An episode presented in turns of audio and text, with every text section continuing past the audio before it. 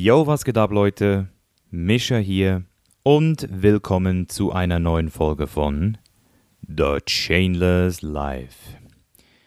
Die heutige Episode ist ein bisschen anders und definitiv kein Zuckerschlecken gewesen. Also ich habe wirklich viel Überwindung gebraucht, um zu dieser Entscheidung zu kommen, weil es hier wirklich um ein top aktuelles und persönliches Thema geht, welches mich nicht nur seit ein paar Wochen beschäftigt hat, sondern wirklich mittlerweile seit fast fünf Jahren.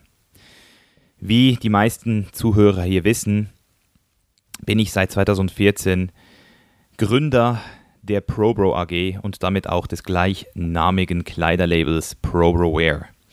Die Firma habe ich damals zusammen mit Patrick und zwei seiner Kollegen, Kevin und Dario, gegründet und seither ist wirklich sehr, sehr viel passiert. Und besonders in den letzten zwölf Monaten sind Sachen passiert, die mich nicht nur auf mentaler Ebene sehr stark äh, eingeschränkt und ähm, belastet haben, sondern auch auf emotionaler und schlussendlich auch auf finanzieller Ebene. Es sind Sachen passiert, die mich zu dem Punkt gebracht haben, wo ich heute bin, und zwar, dass ich mich entschieden habe, einfach mal Klartext zu reden, einfach mal raus mit allem, weil ja, es hat einfach, ich habe einfach keinen anderen Weg mehr gesehen, wie ich mit diesem ähm, mit dieser Last sozusagen leben konnte, dadurch, dass ich ja nicht nur ein Unternehmer bin, sondern halt schlussendlich auch vor der Kamera bin, äh, somit auch irgendwo gegenüber jedem einzelnen Follower eine gewisse Verpflichtung habe, meinen Job so zu machen, wie ich es für richtig halte. Und eine Sache, die mir immer sehr wichtig war, war die Realness. Besonders seit 2016, besonders seit der Geburtsstunde von The Chainless Life und diesem Podcast hier, war es mir einfach immer wichtig, dass ich die Kernwerte dieses Projekts und damit auch von mir wirklich nach außen trage. Und da zählt der Kernwert Authentizität und Verantwortung mit ganz oben dazu. Und ich übernehme hier für alles, was gesagt wird, inklusive dem, was passiert ist, schlussendlich wirklich zu 100% Verantwortung. Weil ich habe die Entscheidung getroffen und ich bin schlussendlich die Person gewesen, die mich in diese Situation gebracht hat. Und genau deswegen versuche ich aber auch gleichzeitig authentisch zu bleiben und euch wirklich die unverblümte Wahrheit hier zu präsentieren. Mein Co-Host heute ist Mr. Rosenberg oder wie ich ihn sehr gerne nenne, Rosie. Er ist ein jahrelanger Freund von mir. Ich kenne ihn schon seit fast viereinhalb Jahren, würde ich jetzt mal schätzen. Und er hat auch zwischenzeitlich für ProBro als Freelancer gearbeitet. Er hat das Projekt oder das Unternehmen von innen gesehen und ist nicht nur, was ProBro betrifft, ähm, ja, mit einer weiteren Perspektive hier eine sehr gute Zusatzperson, sondern auch was die ganze Branche betrifft. Das heißt, wir reden jetzt hier nicht nur im Allgemeinen über das, was bei ProBro passiert ist, sondern auch im Kontext mit der ganzen Fitnessszene. Das heißt, der Podcast ist wirklich sehr, sehr, sehr ausführlich, sehr detailliert. Er ist auch emotional und deswegen ist dieser Podcast hier definitiv auch ein bisschen anders. Also diese Episode hier ist definitiv, hier geht es mal nicht um die Heldengeschichten und nicht um die guten Sachen und zeigt einfach auch, dass es im, im Leben nicht immer ein Happy End geben kann. Wobei ich es natürlich jetzt nicht als Final Cut sehe. Oder das ist immer die Frage, wie man, wo zieht man schlussendlich den Schlussstrich. Aber in Bezug auf ProBroWare musste ich den Schlussstrich ziehen. Und deswegen habt ihr jetzt hoffentlich auch alle zuerst das Video auf YouTube gesehen, welches zur gleichen Zeit online kommen sollte wie dieser Podcast hier. Weil in diesem Video gehe ich grob über die wichtigsten Punkte ein, wieso es überhaupt zu diesem Podcast hier gekommen ist. Und dieser Podcast hier ist dann nochmal eine Vertiefung, fast schon eine Fallstudie meinerseits und eben auch von Philipp, der mich hier wirklich sehr, sehr, sehr gut, ja, nochmal reflektiert hat und einfach auch nochmal auf ein paar Punkte eingeht, die ich so äh, nicht gesehen hätte. Für alle Leute, die ähm, ja im Allgemeinen noch Fragen haben zu diesem Thema, die können mir natürlich auch gerne schreiben. Ich ähm, möchte das Thema aber eigentlich nach diesem Podcast hinter mir lassen. Deswegen Jo, wir sind alle gespannt und ich bin jetzt auch sehr, sehr, sehr gespannt, was ihr haltet. Wie gesagt, es werden sehr viele Learnings für jeden Einzelnen hier drin sein, der irgendwann mal mit dem Gedanken gespielt hat, selbst ein Unternehmen zu gründen, selbst mit Menschen zusammenzuarbeiten, vielleicht auch mit einem Kollegen zusammen was aufzuziehen, weil hier einfach wirklich über all diese Sachen geredet wird und einfach auch nochmal die Fehler, die wir alle gemacht haben, ganz klar auf den Tisch gebracht werden. An dieser Stelle würde ich sagen, reden wir nicht mehr um den heißen Brei und deswegen sage ich jetzt viel Spaß mit der Folge. Alright, da sind wir. Und ich bin heute nicht alleine. Ich habe mir heute Verstärkung mitgebracht. Und zwar, äh, Rosie, warst du der Erste, äh, dem ich das Video gezeigt habe, das jetzt gerade in diesem Moment auf YouTube online gegangen ist. Yes, zur gleichen Zeitpunkt wie dieser Podcast. Und der Grund, wieso ich es dir geschickt habe, ich sage es dir ganz ehrlich, ich habe es auch dem Patrick nicht geschickt. Ich habe es wirklich zuerst dir geschickt, einfach weil wir die letzten Monate, ähm, wir kennen uns ja jetzt schon lange, aber die letzten Monate einfach äh, immer wieder miteinander telefoniert haben und mir eine Sache bei dir ganz krass aufgefallen ist. Und zwar, egal um welches Thema es jetzt geht, aber immer wenn ich dich um Rat frage oder dich um eine Meinung frage, habe ich das Gefühl, du bist einer der Personen aus meinem Umkreis, der die differenzierteste Meinung und die differenzierteste Perspektive hinkriegt. Also du bist Deep Level Perspective Danke, Robert. Und deswegen, deswegen habe ich dich heute hier auf den Podcast gebracht, Mr. Rosenberg, aka Philip, weil ich einfach ein gutes Gefühl habe, dass du hier mir nochmal helfen kannst, die Perspektive, die ich habe, nochmal so ein bisschen zu relativieren und zu verfeinern. Und deswegen würde ich direkt mal anfangen. Vielleicht kannst du dich kurz vorstellen für die Leute, die das erste Mal nicht zugehört haben, weil du warst ja schon hier auf dem Podcast und natürlich auch ganz gerne nochmal so ein kurzes Feedback geben, was du jetzt zum Video denkst und zu dem, was du bis jetzt gehört hast, so von mir. Ja, Brother, erst einmal äh, vielen lieben Dank natürlich ähm, zum einen für deine Worte, äh, zum einen natürlich auch, ähm, dass, dass du mich so siehst oder so wahrnimmst. Ähm, ich versuche einfach immer den Leuten, mit denen wir, ich meine, darüber, worüber wir uns austauschen, das ist ja auch meistens, äh, sind das so Dinge, über die man nicht alltäglich redet. Deswegen, wenn man sich darüber austauscht, weiß man ganz genau, okay, wie du es gesagt hast, ich frage den, weil die Meinung ist halt eben nochmal eine andere, wie wenn ich meine Freundin frage oder Leute, die immer um mich herum sind, weil meistens weiß man ja, wie die über diese Meinung denken würden oder antworten würden. Dazu kommt, wie du gesagt hast, der Aspekt, ähm, wir haben angefangen als Brothers in dem Sinne, dann haben wir praktisch zusammen gearbeitet äh, haben auch so seit Jahren auch eine gewisse Erfahrung zusammengesammelt, wie der andere tickt, denkt, äh, in welche Richtung. Und ähm, deswegen sitzen wir letztendlich hier. Wir sitzen jetzt ja auch hier, weil wir eigentlich auch auch einen gewissen Mehrwert bieten wollen so und äh, den, den, den, den wir uns immer gegenseitig geben, der ja wirklich irgendwo auch äh, unbezahlbar ist. Also auch die Dinge, die du mir manchmal mit auf den Weg gibst, so. Äh, ich erinnere mich an viele tolle Momente. Aber ja, äh, wie gesagt, ähm, wir kennen uns eigentlich schon seit Tag eins, seitdem es Fitness YouTube gibt oder Fitness Social Media. Das ist auch ein wichtiger Punkt irgendwo. Viele Leute, die zuschauen, wir kommen noch aus der Ära, wo Instagram, wo wir dachten, das Instagram Fotobearbeitungstool ist. das stimmt.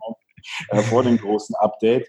Oh, Ansonsten, Mann. ja, wie gesagt, ähm, Thema ProReware. Wir dürfen eines nicht vergessen, das ist eine Sportbekleidungsfirma. Ich habe meinen Ursprung in der Schuhbranche. Ich habe acht Jahre lang mit Schuhen quer durch Osteuropa äh, gehandelt. Deswegen kam auch irgendwann mal so dieser Schnittpunkt ProReware, nicht mehr Athlet, sondern auch irgendwo dann firmentechnisch. Und deswegen haben wir auch dann viele Punkte miteinander bequatscht oder auch bequatschen müssen. Ähm, einfach nur die Seite des Athleten, aber natürlich auch die Firmenseite so zu vertreten. Und ja, ansonsten. Ja, ich bin sehr gut. Bodybuilder. Ich bin genauso wie du Bodybuilder. Wir lieben den Sport. Auch das ist ein wichtiger Aspekt hier, glaube ich, bei dem Thema. Und das war es eigentlich so im, im Kurzen über mich so, Brother. Ja. ja, das ist auch das, was ich mir überlegt habe, weil eben du hast die, du hast ja nicht nur die, die Textilbranche in, im Fitness-YouTube, sage ich jetzt mal so, im, im, im Auge, sondern du bist halt, du arbeitest halt in der Szene, du, du hast auch Kontakt zu jedem Athleten in irgendeinem Lager, also du kennst eigentlich so gut wie die ganze deutsche Fitnessszene, würde ich mal sagen. Also du kennst sie sicher besser als ich mittlerweile, weil ich bin ja, ja nicht mehr so aktiv drin. Also ich, ich glaube, äh, egal welchen Namen du mir nennen würdest, von Athleten oder Influencer, ich kann dir da äh, relativ schnell drei, vier Worte sagen dazu wie gesagt, das war auch mein Job und ist auch nach wie vor mein Job, Athleten zu scouten und auch vielleicht äh, Feedbacks zu geben. Angefangen bei ProBeware, wie gesagt, inzwischen mache ich das bei Gym Junkie und sogar bei Universal Animal inzwischen habe ich täglich irgendwie Athleten auf dem Schirm, um zu sagen, fitten die in die Company oder nicht. Und auch das mhm. ist so ein Ding, in eine Company fitten. Und jetzt auch viele fragen, was heißt das? Ja, das ist aber wieder ein anderes Thema, Sponsoring und so weiter. Genau. Also ich fasse jetzt nochmal, ich fasse jetzt noch mal ganz kurz zusammen, wieso wir vor allem jetzt diesen Podcast hier machen wollen. Ähm, es ist mir einfach auch nochmal wichtig, um hier eine Sache klarzustellen, und zwar wir machen das jetzt hier nicht, um irgendwie hartes, äh, ein hartes Drama zu erzeugen, sondern vielmehr, also in erster Linie mache ich es mal für mich, muss ich dir ganz ehrlich sagen, weil nach dem, was jetzt die letzten Wochen gelaufen ist und auch die letzten Monate und einfach auch schon seit 2016, ich habe dir das Video gezeigt, das ist einfach, das, das, ist, das ist noch meine letzte Chain es ist, es ist, ich kann es wirklich fast schon sagen, das ist ProBroWare war meine letzte Chain und es hat lange gebraucht, bis ich gecheckt habe, dass solange ich mich nicht von diesen Leuten löse äh, und von dieser Marke schlussendlich auch löse, äh, ich nicht wirklich weiter nach vorne gucken kann. Es ist einfach noch so eine Sache, die ich nicht akzeptiert habe. Und ich, weißt du, ich habe jetzt selbst acht Wochen lang äh, wieder Leute durchgecoacht durch mein eigenes Mentoring und du weißt, wie das ist. Du kannst ein krasser Coach sein und selbst siehst du es nicht. Das ist wie im Fitness und im Bodybuilding. Du kannst den Leuten krasse Diättipps geben und dann machst du selbst wieder einen Fehler oder, oder trainierst zu hart, äh, äh verletzt dich wieder. Und, und, und irgendwann habe ich aber gecheckt, dass, dass ich jetzt einfach an dem Punkt bin, wo ich wo ich's machen muss. Und deswegen, das ist der erste Grund, dass ich einfach mal alles rauslassen kann, was ich die letzten drei, vier Jahre nicht konnte, aufgrund von, ja, Business, oder? Du, du, du musst, darfst einfach Business äh, oder Fitness, YouTube ist, ist ein Business, muss ich halt ganz ehrlich sagen, Leute. Es ist, es ist, ist mehr Business, als man es vielleicht glauben könnte. Und deswegen ist der Rose jetzt auch hier, weil Rosie eben wirklich von A bis Z die ganze Story mitge mitgekriegt hat, wirklich von A bis Z. Du hast ab 2016 bei uns im Start, du hast vorher die ganze Sache schon beobachtet. Und weil es auch so eine schwere Entscheidung war, ähm, und ich jetzt auch noch mal so ein bisschen mehr erfahren habe, wieso auch du, auch für, auch für dich das Ganze doch einen sehr emotionalen Part hatte. Weißt du, es ist ja so, wir haben mit Pro Bros die Höhen erlebt, also ich vor allem, also ich habe sie wirklich noch erlebt, seit 2015 in der FIBO, das war bis zu diesem Punkt, ja, war das legendär. Ja, das war, das war, das war pure legendäre Zeit, wo ich wirklich nicht missen möchte, dieses Gefühl, einfach mal wirklich was zu bewegen, wirklich diese Fibo-Halle zu füllen. Also wer diese Videos, die sind ja über, immer noch online, wer diese Videos mal gesehen hat, der weiß, dass da was gemacht wurde, das gab es bisher nicht wieder. Und da Man wurde darf kein... nicht vergessen, dieses Rockstar-Feeling, was dort ja. aufkam, das war der Peak der Fibo-Geschichte. Ja. Ich meine, seit 2015 gab es keine vergleichbare Fibo. Das muss man jetzt mal sagen, Brother. Das ist, Weißt du, die Leute, die dort da waren, die wissen ganz genau, was wir meinen. Das gibt es und gab es und es wird es das nicht mehr geben. Weißt du warum? Weil man jetzt auch schon jeden Influencer inzwischen tausendmal gesehen hat. Und ja. das gab es damals noch nicht. Stimmt.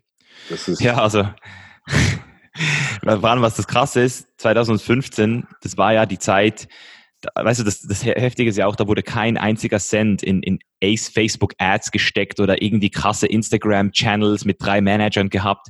Also äh, das, das eine, also ich kenne sie jetzt auch von Rocker Nutrition, weißt du, also Shoutout zu Rocker, die die sind einfach die hasseln das Ding gerade so heftig durch und der Standard, den du heute haben musst, um noch so am Start zu sein, das ist das das das, das sind 20 Mitarbeiter bei denen und wir haben das damals halt wirklich versucht eben auf Stretch und genau deswegen ist es hier auch wirklich wichtig, dass man diesen zweiten Aspekt hier jetzt auch nochmal erwähnt. Und zwar, dass es hier für jeden Jungunternehmer, jeder, der ein Unternehmen gründen will, jeder, der das Gefühl hat, hey, ich will auch mein eigenes Business durchziehen, ich will Social Media machen. Für solche Leute ist dieser Podcast hier, diese Folge sehr, sehr, sehr interessant, weil ich habe wirklich mir gut überlegt, über welche ähm, Fehlentscheidungen und welche Fehler ich reden möchte äh, um hier den Community zu helfen, weil ich habe sehr viel Opportunitätskosten in Kauf genommen, ich habe sehr viel Geld auch direkt ins Unternehmen gesteckt und Verluste gemacht, private Verluste.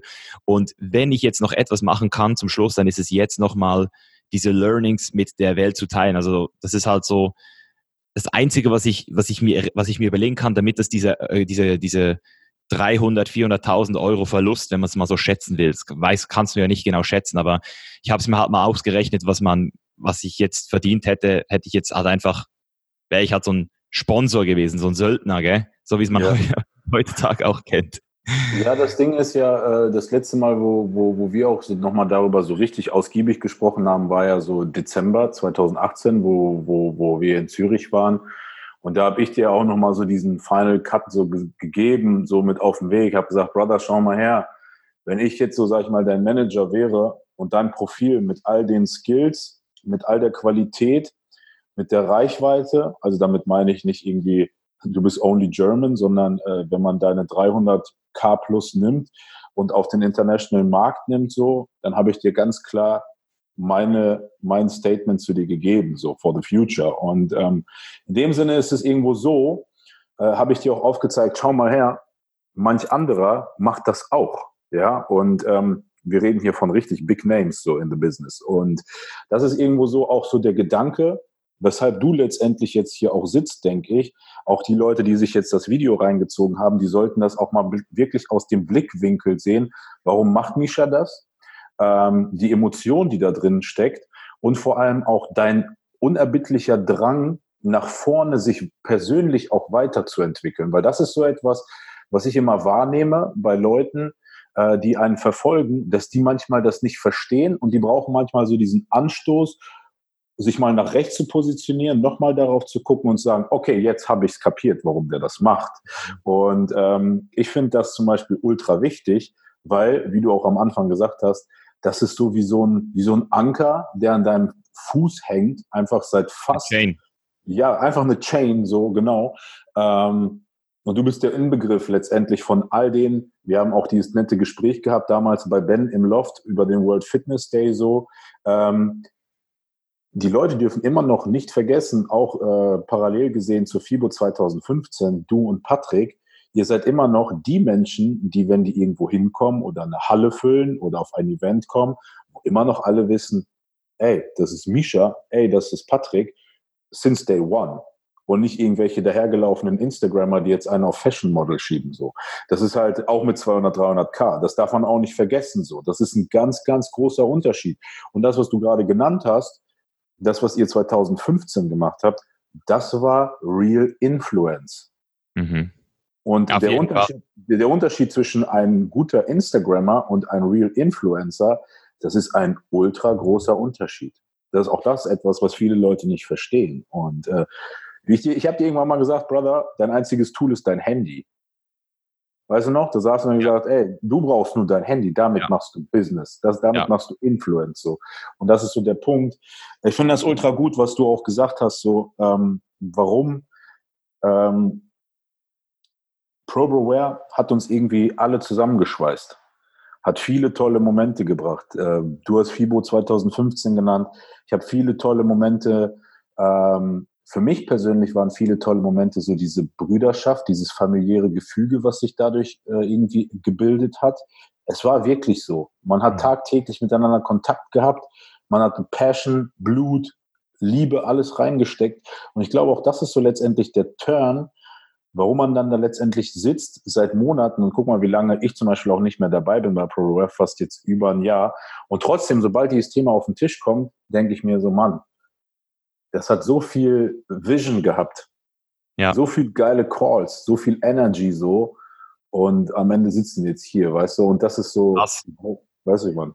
Es ist so krass, wie du das jetzt gerade wieder, du hast so recht, also das, das muss man hier einfach auch nochmal ansprechen. Also ProBroWare wir sind 2014 gestartet und lustigerweise wirklich, weißt du, so wie das Marketing war, so wie das Influencen einfach komplett unkalkuliert, unstrategisch war, genau so wie das Marketing war, war es auch im Background. Es war alles so turbulent, es war alles so schnell und dafür, dass es am Anfang so war, hat, hat es doch gut geklappt. Weißt du, wir haben, wir haben 1,2 Millionen Euro Umsatz gemacht offiziell oder, oder Schweizer Franken, ich weiß es nicht mehr ähm, aber haben natürlich gleichzeitig einfach auch sehr viele Fehler gemacht, die das Geld wieder komplett weggespült haben. Und das ist eigentlich dort, wo wir jetzt auch mal so ein bisschen ich denke auch mal so ein bisschen anfangen können. Ähm, wir können auch mal so ein bisschen so deine Branchenkenntnisse und meine Branchenkenntnisse von heute mal so ein bisschen gegenspielen mit dem, mit dem, mit dem wirklichen Bedacht auch, dass wir wissen, dass es halt damals noch nicht so einfach war. So, Patrick der ja auch ein krasser, krasser, krasser Influencer ist und der, der Gründer eigentlich von ProBro. Also der Patrick ist ja eigentlich am Anfang war ja Patrick Probro. So hat es ja angefangen. Genau, also Probro Lifestyle war letztendlich genau. Inbegriff der Marke, genau. der, der Vision, die dahinter steckt, so, ne? Genau. Patrick ist im November, nee, im, im September oder Oktober 2013 das erste Mal auf mich zugekommen, hat mir eine E-Mail geschrieben, das weiß ich noch ziemlich gut, so hey, hast du Bock mal äh, auf ein Training? Und ich war noch, ich war so zwei Week, two, two weeks out, three weeks out und habe so gesagt, hey, ich, ich mache keine Trainings mehr drei Wochen vor dem Wettkampf. Ich, ich will nur noch alleine trainieren. Ich war so abgefuckt. Und er hat dann, so haben wir uns kennengelernt. Er hat dann, er hat dann gesagt, okay, dann buche ich halt ein Personal Training bei dir. Und er so, ich so, ja, komm, nach dem dritten Mal, weißt du, so, du weißt, wie Patrick ist, wenn er sich. Ja. er ist wie Jackie, wenn er sich festbeißt. Ja.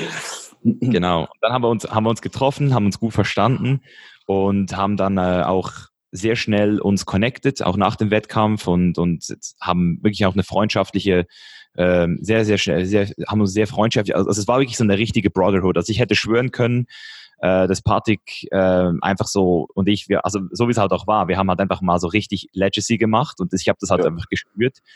Und deswegen war ich natürlich auch extrem offen für dieses Pro-Bro, oder? Weil ich, ich bin ja eigentlich ein Typ, ich mache immer alles alleine. Also ich, ich war ein Ego-Typ, ich war ein Solo, Solopreneur, ich habe mein LBS alleine gemacht. Ich, logisch, ich hatte natürlich Leute, die äh, da mit mir mit, äh, mitgeholfen haben, aber ich wollte einfach immer alles selbst. Und dass ich, dass ich mich einfach so von einer, von einer, von einer Person, Patrick, dass ich das, also das war wirklich, war für mich halt so, ich, ich sehe das halt. Und darum habe ich natürlich auch die Jungs, als die dann zum ersten Mal zu mir gekommen sind, Kevin und Dario, habe ich die Jungs natürlich damals auch mit inklusive mit meiner Naivität von damals halt einfach auch gar nicht so hinterfragt. Weißt du, ich habe die Jungs. Der Trust, der Trust ja. war einfach da, so das aus dem Feeling heraus. Ja. ja, das waren Patricks Männer, die haben Patrick schon geholfen, einen YouTube-Channel zu machen, die haben Patrick schon geholfen, dass jemand für ihn die Videos schneidet, die haben Patrick sogar schon eine Webseite gebaut. Patrick hat ja auch wirklich sehr, sehr schnell Personal Coachings verkauft, dann auch ähm, mit Hilfe von Karl und, und, und Ralf haben wir ihn eigentlich innerhalb von, ich, ich glaube, er war damals innerhalb von drei, vier Wochen auf, auf zehn, also in, innerhalb von kürzester Zeit auf 10.000 Abos, dann 50.000 Abos das ging alles ruckzuck und ja.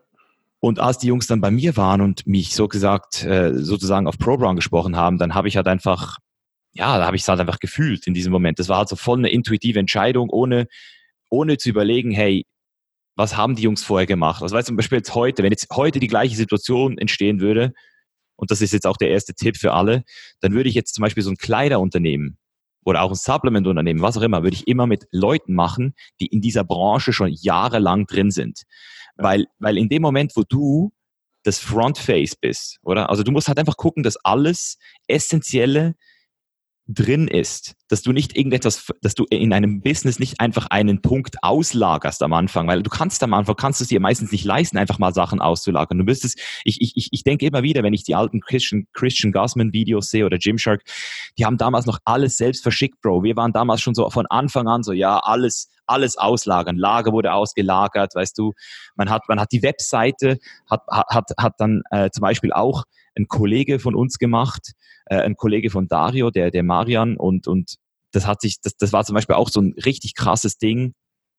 Da haben wir, ähm, da haben wir aber auch, das haben wir aber irgendwann auch gemerkt. Da habe ich dann irgendwann war es dann so weit, dass wir sogar Druck gemacht haben, den, den Jungs, und gesagt haben, hey, der, der Typ kostet uns irgendwie, du weißt ja, Schweizer Löhne, 5, 5K im Monat, 5, 6K, und er kann nicht mal eine Webseite so bauen, als hätte jemand die über Shopify konfiguriert. Wir haben zum Beispiel nie Shopify benutzt. Heute würde ich wahrscheinlich für, für so eine Sache Shopify nehmen, weißt du, weil jeder, die größten Unternehmen der Welt benutzen Shopify. Wieso brauchst du was eigenes? Wieso musst du eine eigene Shop-Software bauen, wenn du Shopify hast?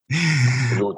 Ja. Ich, finde, äh, ich finde generell, wie gesagt, der erste Punkt, den du genannt hast, ist ja schon mehr als nur kritisch hinterfragen, sondern letztendlich alles selber in die Hände nehmen und wirklich von A bis Z jeden einzelnen Prozess bis zum Ende selber machen, weil auf diesem Weg widerfährst du immer wieder Punkte, Knotenpunkte, an denen du scheiterst, beziehungsweise an denen du groß und stark wirst und stärker wirst. Und die Leute, die du genannt hast, Christian Gussman, ähm, all die aus seinem Camp sind ja inzwischen jetzt auch super erfolgreiche äh, Unternehmer, ob das jetzt der Shawley ist, der jetzt auch irgendwie eine eigene Marke hat. Und selbst die, ja, Max Chewing, äh, das sind alles so Leute, die selbst jetzt immer noch Videos machen, wie die ihre Pakete selber packen, obwohl die schon seit fünf Jahren 100k-Autos fahren. So, das ist ja, ja, auch irgendwo so ein Sinnbild dafür. Ähm, Unternehmer heißt ja nicht umsonst, ich äh, mache gar nichts und lasse für mich arbeiten, sondern Unternehmer heißt oft, dass die erstmal, wenn die diesen Status erreicht haben, immer noch selber hin. Ich, ich erzähle dir ein Beispiel. In dem Haus, in dem wir jetzt hier eingezogen sind, äh, der Miteigentümer von diesem Wohnkomplex, ja, ist so ein Typ, Medienagentur, dicker Porsche und so weiter. Der kommt aber trotzdem hier hin und schraubt trotzdem die Plissés an die Fenster. Mhm. Warum macht er das? Zum einen natürlich, weil das sein eigenes Business ist. Zum anderen, weil er sich denkt, ey, ich bin, wie du gesagt hast, das Face-Off. Und wenn ich hier hinkomme, das ist alles meins irgendwo. Ich zeige Präsenz und ich bin nah am Mann.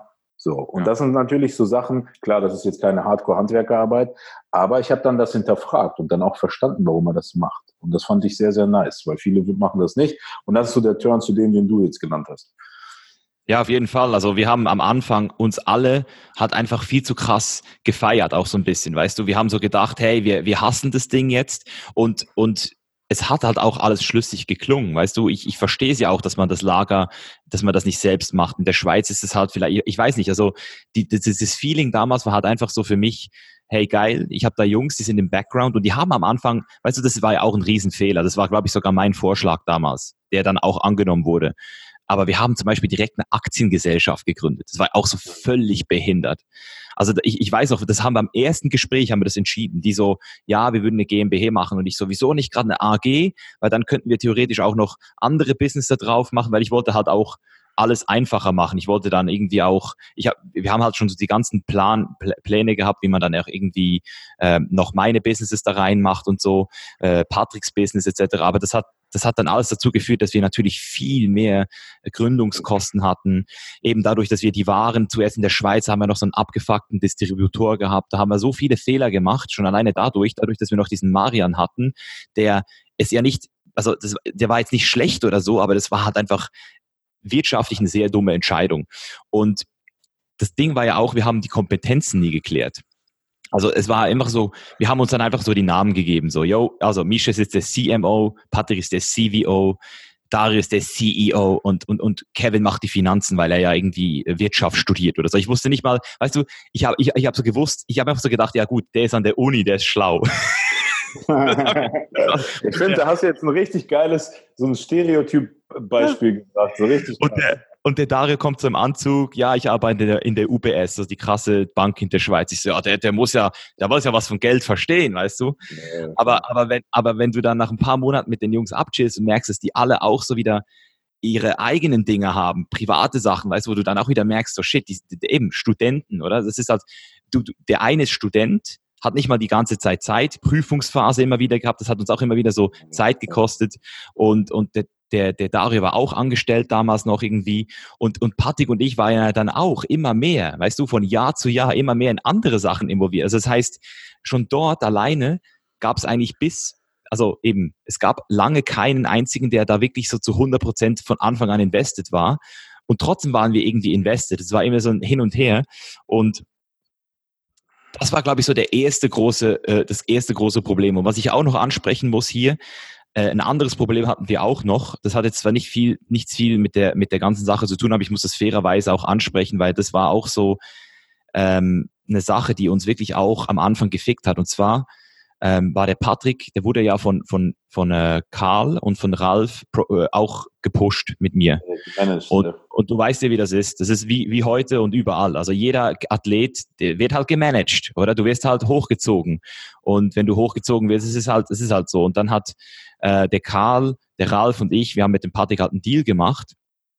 Und irgendwie weil das dann mit der GA-Sache noch war, weil Patrick wurde ja zuerst noch von GA gesponsert, ich wurde von GA gesponsert, haben wir auch richtig gute Deals eigentlich gehabt. Weißt du, es war jetzt nicht so, dass ich da schlecht bezahlt wurde, aber ich wusste halt, dass der Ralf, der war, hat dann, so, hat dann schon so angedeutet, ja, mal schauen, äh, wie lange ich euch da noch ein Fixum zahle. Vielleicht machen wir auch bald Affiliate. Weißt du, der war halt schon von Anfang an nicht schlau genug oder in diesem Bezug war er halt nicht weitlaufend genug zu sehen, dass wir halt ähm, wenn er uns da nicht irgendwie eine Sicherheit gibt, eine richtige, dass wir da auch keinen Bock haben, weißt du. Und Patrick ja. hat dann halt auch nach der Fieber 2014 gemerkt, dass ähm, der Hype so krass war, dass wir, dass, also er wollte sein eigenes Ding. Er hat auch sein Pro-Pro-Logo schon gedruckt auf andere T-Shirts, hat das auch schon so gezeigt, hat auch schon seine eigene Mission an der FIBO, ähm, das weißt du ja noch, das berühmte Video. Ja. Und es gab dann auch diese eine, diesen einen Abend, da, das war glaube ich der dritte Abend, da hat äh, der, der Patrick gesagt, hey komm, jetzt treffen wir den Karl und ähm, und Dario und Kevin stellen, also weißt du, der Karl wusste halt nichts. Der wusste mhm. gar nichts von den zwei Jungs. Und als die dann dort angekommen sind, hat der Karl halt einfach, der war richtig so schockiert. Er so, hey, wollt ihr mich jetzt verarschen? Ihr, ihr macht jetzt, wollt jetzt euer eigenes Ding machen. Und ich so, ja, Amigo, das ist doch okay. Und er so, Sinne, ja. ja. Er so, nee, ja. Ich glaube, das war irgendwo ein wichtiger Point, den viele äh, sich dachten, ja, okay, ähm, weil man darf ja eins nicht vergessen. Zu der Zeit gab es nur GA, und jeder, der irgendwie auch die Möglichkeit hatte, was von GA zu bekommen, war so richtig proud as fuck so. Richtig so, boah, geil, GA, GA, GA. Das ist auch so diese Revolutionszeit gewesen so. Und GA ja. hat definitiv mit Karl und Ralf ähm, the next level so äh, gebracht in der Szene. Ähm, das Ding ist einfach, für euch oder für dich, für Patrick war es klar, ihr müsst was eigenes machen, weil ihr wart ja auch die Steckenpferde von GA, muss man ja auch irgendwo ganz klar sagen. Ihr habt das Ding da brutal hart gerappt. Jeder kennt noch die krassen Vlogs auch so, ne? Äh, Dubai und so weiter. Ähm, das Ding ist, ich finde aber viel wichtiger, hast du schon in diesen kurzen Sätzen äh, drei Punkte mitgebracht, so habe ich mir extra aufgeschrieben für die Leute, ähm, die ultra wichtig sind, die man bedenken sollte. Nämlich, dass wenn etwas läuft, ist alles super geil. Und wenn etwas auf einmal nicht mehr läuft, fängt man an, an dem anderen abzufacken oder rumzufacken so. Ich finde, das ist ein ultra wichtiger Point, den du genannt hast. Und der andere Punkt, den du noch genannt hast, ist entweder ganz oder gar nicht. Und damit ja. meine ich so dieses Zeitprioritätsding. Du hast es selber genannt, so entweder du lebst für etwas und ziehst das dann durch, ansonsten lass es sein. Wenn es nicht kalkulierbar ist, damit meine ich, wenn du Partner hast, die von morgens bis abends dafür leben können und dem natürlich auch nach immer Visions haben, immer irgendwie neue Inspirations haben, immer neuen Input haben, du aber selber noch irgendwie am Studieren bist oder irgendwie einen Vollzeitjob hast und immer lässt sich auf dein Handy guckst und denkst, boah, was hat der denn schon wieder für eine Idee so, ähm, dann kann das oftmals auch nicht funktionieren. Also ihr solltet da wirklich auf einem gewissen Level sein. Und der dritte Punkt, da habe ich mich auch selber nachgefragt, weil jeder, der auch nur ein bisschen äh, Ahnung von BWL hat oder vielleicht ein äh, Wirtschaftsabi gemacht hat, jeder hat sich gefragt, warum habt ihr eine AG gegründet? Ja. Weil jeder, der das weiß, weiß auch, was da äh, für ein Stammkapital mit verbunden ist. So. Und das sind schon mal drei Punkte, die ultra wichtig sind, gerade in Bezug auf Gründung einer Firma. Erst einmal raussuchen, welche, welche wirkliche Wirtschaftsform, mhm. dann wirklich dieses Zeit-Prio-Ding, weil ich habe vier Jahre lang jetzt Großhandel-Supplements betrieben und dann rufen jeden Tag zehn Leute und sagen, ja, weißt du was, ich trainiere seit zwei Jahren. Ich habe mir mal überlegt, einen Online-Shop für Supplements aufzumachen. Wo ich mir so denke, Digga, hast du mal online geguckt, es gibt 5000 Online-Shops, warum sollte deiner jetzt besser laufen als der beste? Das ist mit Geld verbunden. Und außerdem, ja, ich mache das bisschen so nebenbei nach der Arbeit. Ich arbeite zehn bis zwölf Stunden. Sowas kann nicht funktionieren. Ja, es kann nicht funktionieren. Also das ist auch etwas, was ich heute immer noch nicht 100% geschafft habe. Da wirklich, also ich bin jetzt auch wieder schon wieder an so vielen Sachen gleichzeitig dran. Aber ich habe manchmal das Gefühl, das gehört auch, das ist, ich glaube, ich, ich, ich funktioniere so halt einfach am besten. So, weißt du, ich, ich, Das ist bei dir was anderes, Brother, weil du stehst morgens auf und du hast eben nicht den Gedanken, ich muss jetzt duschen und dann erstmal zehn Stunden im Office zu sitzen, meinen Kopf auszumachen für all meine anderen 100 Projekte, sondern du stehst auf, hast fünf Ideen zu Projekt A, schreibst sie auf, notierst sie, sprichst sofort mit der Person. Handy aufgelegt, sprichst sofort wieder mit dem nächsten über Projekt B. In dem Moment, das ist dein, das ist deine Bestimmung und so füllst du deinen Tag. So geht aber auch nichts verloren. Ähm, auf der anderen Seite wärst du eben der Typ, der diesen zehn Stunden Office-Job hattest, würdest du den Ansprüchen deiner Kollegen nicht nachkommen. Und das würde dich früher oder später abfacken.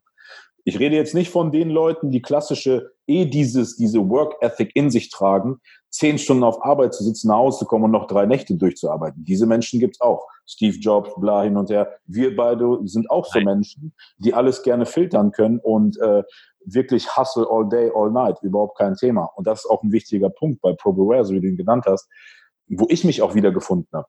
Weißt du, ich habe einen zehn Stunden Office-Job gehabt, habe währenddessen ProBeware gemacht, habe davor ProBroWare gemacht, habe danach ProBroWare gemacht. Und wenn ich dann da sitze und auf eine Info warte und dann heißt ja, sorry, Brother, ich muss jetzt gerade zur Uni, dann denke ja, genau. ich, mir, wie, dann denke ich mir, wie kann es sein, dass ich als Vollzeitarbeitnehmer mit dem Lohn, was ich dafür bekomme, teilweise auch dachte ich vorab einfach scheiß drauf. Es ging ja auch nie um Geld, auch bei euch im Anfang so. Das ist die Vision, die man hatte. So. Und ähm, dass du dir dann denkst, wie kann es sein? Ich saß manchmal da zu Hause, vor allem alle kriegen das ja mit, wie viel du da reinsteckst. So. wie mhm. kann es sein, dass du, obwohl du deinen Job hast, dein normales Leben hast, noch diesen zusätzlichen Input für diese Company aufbringst und dass dann letztendlich die Umsetzung daran scheitert für zwei, drei, vier, fünf Tage, weil jetzt jemand irgendwie eine Prüfung schreiben muss in der Uni oder generell eingespannt ist in der Vorlesung. Obwohl derjenige entweder der CEO oder CFO ist dieser Firma. Ja. Und das ist halt jemand, da haben wir auch mit dir drüber gesprochen, wo du denkst so, Alter, das kann doch nicht sein, dass das jetzt deswegen liegen bleibt auf dem Tisch so. Ja, das habe ich ja im Vlog auch kurz angesprochen ähm, im Video. Das, das war ja so lustig an der World Fitness Day.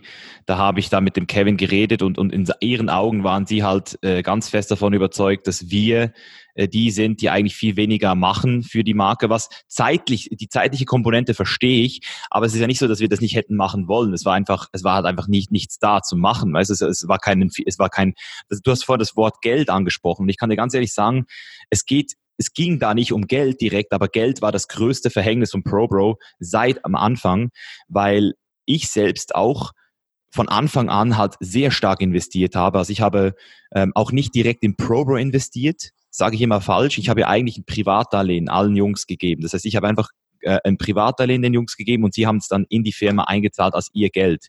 Du hast und, einfach die Vision finanziert einfach, verstehst ja, du? Ja, ich habe sie finanziert, aber das Krasse war, dass die Jungs, weil wir dann, also das war auch ganz, äh, ganz interessant, das war zum Beispiel wieder so, so ein Moment, wo ich mich erinnern kann, wo ich das Gefühl habe, äh, das war auch ganz ganz äh, ein, ein, schöner Moment und auch irgendwie ein ganzen straighter Move von, von Dario damals noch. Da war, da war, äh, ist er zu mir gekommen, hat gesagt, hey Misha, du willst uns jetzt hier allen 25k auslehnen und, und, und da keinen richtigen Zins drauf verlangen. Und ich so, ja, ich habe doch keine Ahnung, was ich euch da für einen Zins verlangen soll. Hm. Und dann hat er gesagt, ja, ich finde, da musst du schon einen Zins draufhauen. Und dann ich so, ja gut, dann was, was ist da fair? Und dann haben wir uns auf 10% geeinigt. Und, und das war halt dann auch schön. Also das ist, das, dass er so zu mir gesagt hat, so macht man Geschäft, weißt du, weil für mich, ich war halt grün hinter den Ohren, komplett. Ich habe halt einfach, ich wollte einfach Pro Pro, ich wollte einfach Kleider, weißt du. Und ja, ich finde, das und, hast du sehr, ja. Mhm. Ja, und, und, und das Dumme ist aber dann, dass die Jungs dann trotzdem kalte Füße gekriegt haben. Gehe ich jetzt mal davon aus, weil irgendwann ein halbes Jahr oder ein Jahr später ist dann ausgekommen, dass eigentlich nur mit 50k gewirtschaftet wurde. Also man hat eigentlich 100k in der Firma gehabt, aber man hat eigentlich 50 nie angerührt. Und damit haben wir natürlich in meinen Augen auch am Anfang schon ähm, so ein bisschen Momentum verschenkt und natürlich auch ganz wichtige Posten, wie zum Beispiel äh, vielleicht einen wichtigen Mitarbeiter mehr ähm, oder halt eine richtige, richtige Webagentur, die von Anfang an guckt, dass es läuft, Marketing. Ich habe zum Beispiel nie meinem Ge Leben Geld verwaltet für ProBro. Also ich habe jetzt nie irgendwie, ich musste immer über Kevin gehen, so hey, wir haben da einen Typen, der könnte uns beim Marketing helfen. Ja, ich schaue mal mit dem und dann so, ja, was ist jetzt da rausgekommen? Und weil ich ja auch nicht so der Typ bin, ich bin ja auch nicht so der Typ, der dann immer wieder nachfragt. Ich habe dann so gehofft, ich, ich füge jetzt zusammen und dann läuft's. Und das ist halt nicht so gekommen.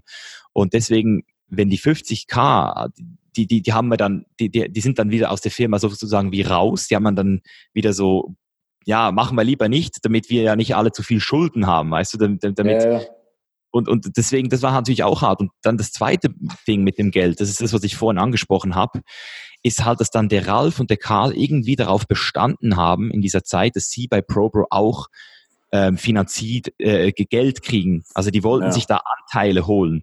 Und die sind halt, das ist halt typisch Ralf Setteler und gut, der Karl, ich weiß jetzt nicht, wem, das waren wahrscheinlich beide, aber ich verstehe beide Seiten halt. Weißt du, ich verstehe halt Karl und Ralf, die angepisst sind, weil sie die Reichweite rübergeschoben haben. Aber auf der anderen Seite weiß ich halt auch, dass das, was sie versucht haben, einfach auch nicht fair war. Das war schon so, also das war schon so fast ein bisschen Erpressung am Schluss und das war dann auch der Punkt, wo der Dario dann als die mal äh, zu uns gekommen sind, da mal auch so richtig ausgerastet ist, so richtig ausgerastet, so laut geschrien, dass dann der und der Ralf gesagt haben, wisst ihr was, ist okay, also wir wollen nichts mehr. So, also wir hatten, weil, weil, weil Probe hat einfach gelitten finanziell. Weißt du, wir hatten dann nach der ganzen Anwaltsscheiße, ja. das ist ja auch so ein Thema, ich, ich, ich ich weiß nicht, ob du das mitgekriegt hast. Haben wir das jemals Ja. offen diskutiert? Ja, ja, ja. ja. Also ich will da jetzt keinen Namen nennen und, und nicht, zu, weil es ist, glaube ich, ein offener Gerichtsprozess noch offen. Aber wir wurden 2015 direkt nach der FIBO Mhm. mit 150, 150, also circa 150k wurden uns geklaut. Das wurde, äh, glaube ich, 20, 30k in der Firma äh, in Deutschland äh, scheinbar gegründet worden sein und die ist nie gegründet worden, weil der Typ, der da das Geld gekriegt hat, einfach keine Firma gegründet hat und einfach gescammt hat. Und gleichzeitig hat er dann das ganze Bargeld, ähm, Einnahmen was, ja, die. Einnahmen hat er dann auch mitgenommen. Das heißt, also ich weiß nicht, wie viel es insgesamt ist. Ich sage immer so 150.000, aber es ist vielleicht auch ein bisschen weniger, 120 auf jeden Fall.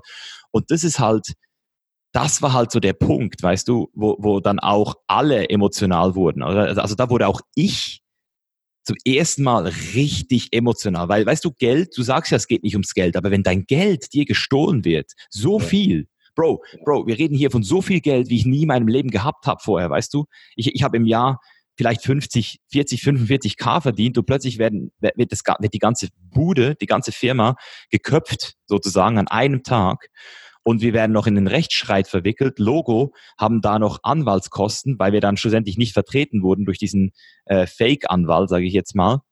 Ja. Und das hat dann dazu geführt, dass eben auch denn die Spannung so hoch war, dass dann auch der Dari gesagt hat, hey, ihr seid ja eigentlich, ihr könnt uns da nicht mehr äh, jetzt noch Geld verlangen. Und, und Patrick hat natürlich auch, der war natürlich auch komplett am Arsch nach der Sache, weißt du, also so, das, das war ja auch die Zeit, wo wir dann auch auf YouTube so ein bisschen, ich würde jetzt nicht sagen abgestürzt sind, aber wir haben einfach so, ich, ich kann mich noch erinnern, das war so eine Zeit, wo ich einfach weg wollte, auch so ein bisschen aus der Schweiz. Ja. Weißt du, es war so, ich wollte einfach nur noch weg. Ich hatte, ich, ich hatte so das Gefühl, ich habe alles gegeben, was ich konnte und jetzt sind wir so voll am, am Arsch, so, weißt du? Und ich glaube, das ist auch dort, wo so zum ersten Mal wir zu viert wirklich zum ersten Mal ein richtiges Problem gekriegt haben. Weil das, Ich Das- glaube, das ist ein wichtiger Punkt, Punkt, den du jetzt ansprichst, weil das ist auch so ein Punkt, ähm, jetzt rein auch wirtschaftlich betrachtet, wo man wirklich nach dem Input der ersten Monate oder wirklich so diesem allerersten wirklichen Input, damit meine ich, Geld investiert, erste Kleidung gebaut, erste Präsenz gezeigt auf Fibo, erster Profit.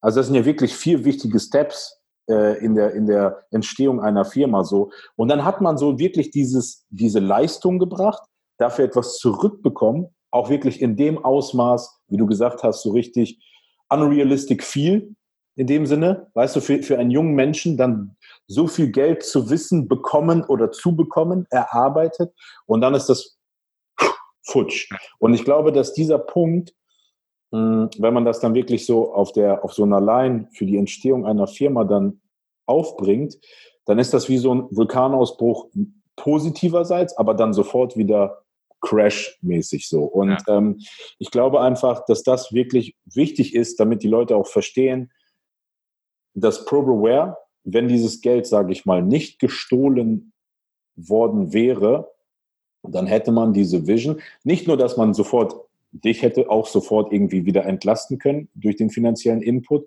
wobei du mit Sicherheit zu dem Punkt gesagt hättest, ey, das läuft jetzt so Bombe, keep going so, auch keep going muss man sagen an der Stelle, Ja.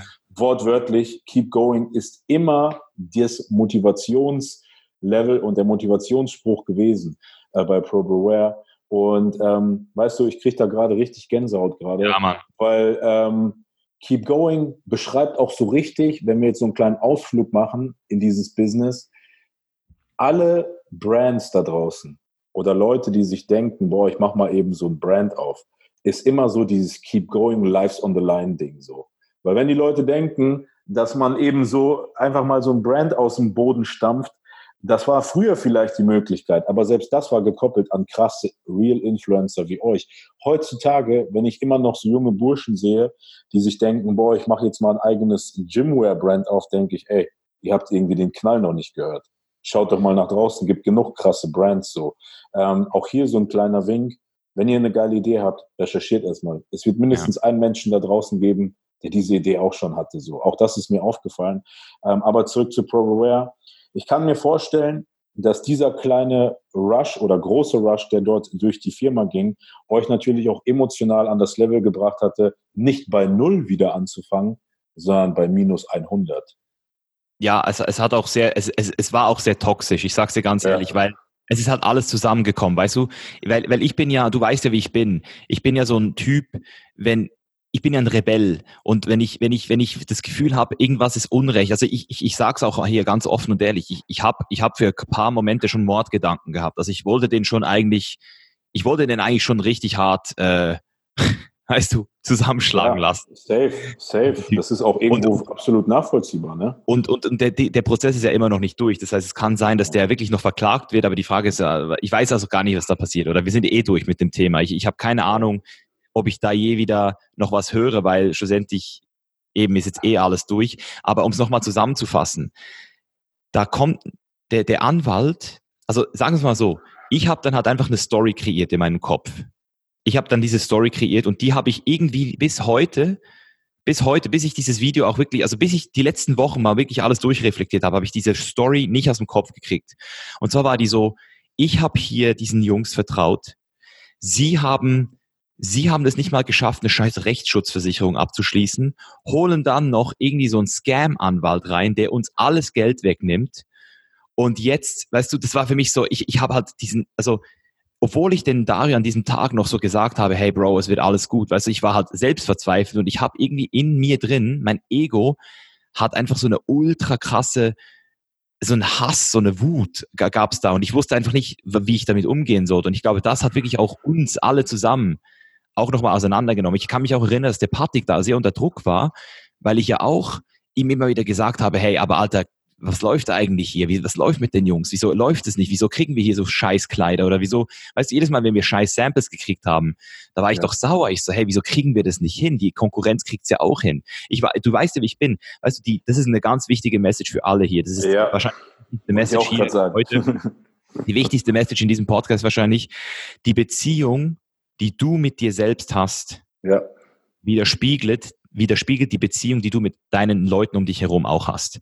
Und ja. meine Beziehung mit mir selbst, Bro, das weißt du, ist, ich bin fucking proud, but never satisfied. Richtig. Ja. Ich, ich will mehr, ich, ich, ich, ich, ich, ich habe immer was, was ich noch besser machen kann. Ich will mich selbst auch immer humbling per Experience. Und, und das ist halt, mit dem können wenige umgehen. Mit dem konnten die Jungs nie umgehen. Die hatten nie, die hatten nie dieses, diesen Grips, sage ich mal, muss ich halt so sagen, in meinen Augen, dieses, diese, diese, diese, äh, diesen, diesen Drive von mir zu ertragen, das war für die zu krass.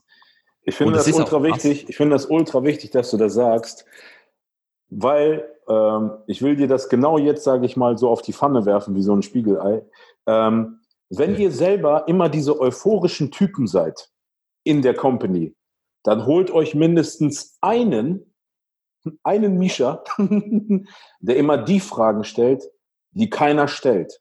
Ähm, worauf ich hinaus will, ist, die Balance in einer Company muss immer ausgeglichen sein zwischen Leuten, die man das Gute glauben und fast schon naiv sind, und Leuten, die diese immer wieder runterholen und sagen, aber Moment mal, warum kann das sein, dass ein Paket von Deutschland nach Amerika drei Wochen oder vier Wochen dauert. Äh, ja. Oder halt andere, sagen wir mal, eklige Fragen, weil ohne diese ekligen Fragen kommt der positive Mensch gar nicht darauf, dass es überhaupt zu diesen Situationen kommen könnte. Und ich finde, das hast du sehr schön gesagt. Und ich habe das auch irgendwann mal verstanden, deine Rolle so darin. Du bist nicht der miese Peter, der immer allen irgendwie schlechte Laune machen will, sondern du bist der Typ, der den Leuten immer sagt, Moment mal, Guys, aber was ist wenn? Warum das? Warum nicht so? Und das sind natürlich auch solche wieder andere Blickwinkel, die ultra wichtig sind. Jetzt könnte man sagen, ja, aber wenn es nicht dazu kommt, warum sollte man dafür Energie aufbringen? Aber was ist, wenn es dazu kommt? Und ich glaube, dein, dein Part war auch immer so dieser, das ist ja auch so ein Fortschrittspart, um zu zeigen, ja, aber was ist, wenn wir irgendwann mal in diese Situation geraten? Warum machen das andere so? Warum machen wir das nicht so? Warum sind wir nicht einen Schritt weiter voraus? Und ich glaube, auch das war irgendwann mal so dieses, dieser Punkt, wo Dario und Kevin auf mich zugekommen sind, gesagt haben, ja, Rosie, pass auf, wir brauchen dich vielleicht auch irgendwo so als Organ oder ich nenne es jetzt mal als Übersetzer, weil die Sprache, die ihr sprecht, damit meine ich dich und Patrick, ist nochmal eine ganz andere Sprache, die Dario und Kevin sprechen.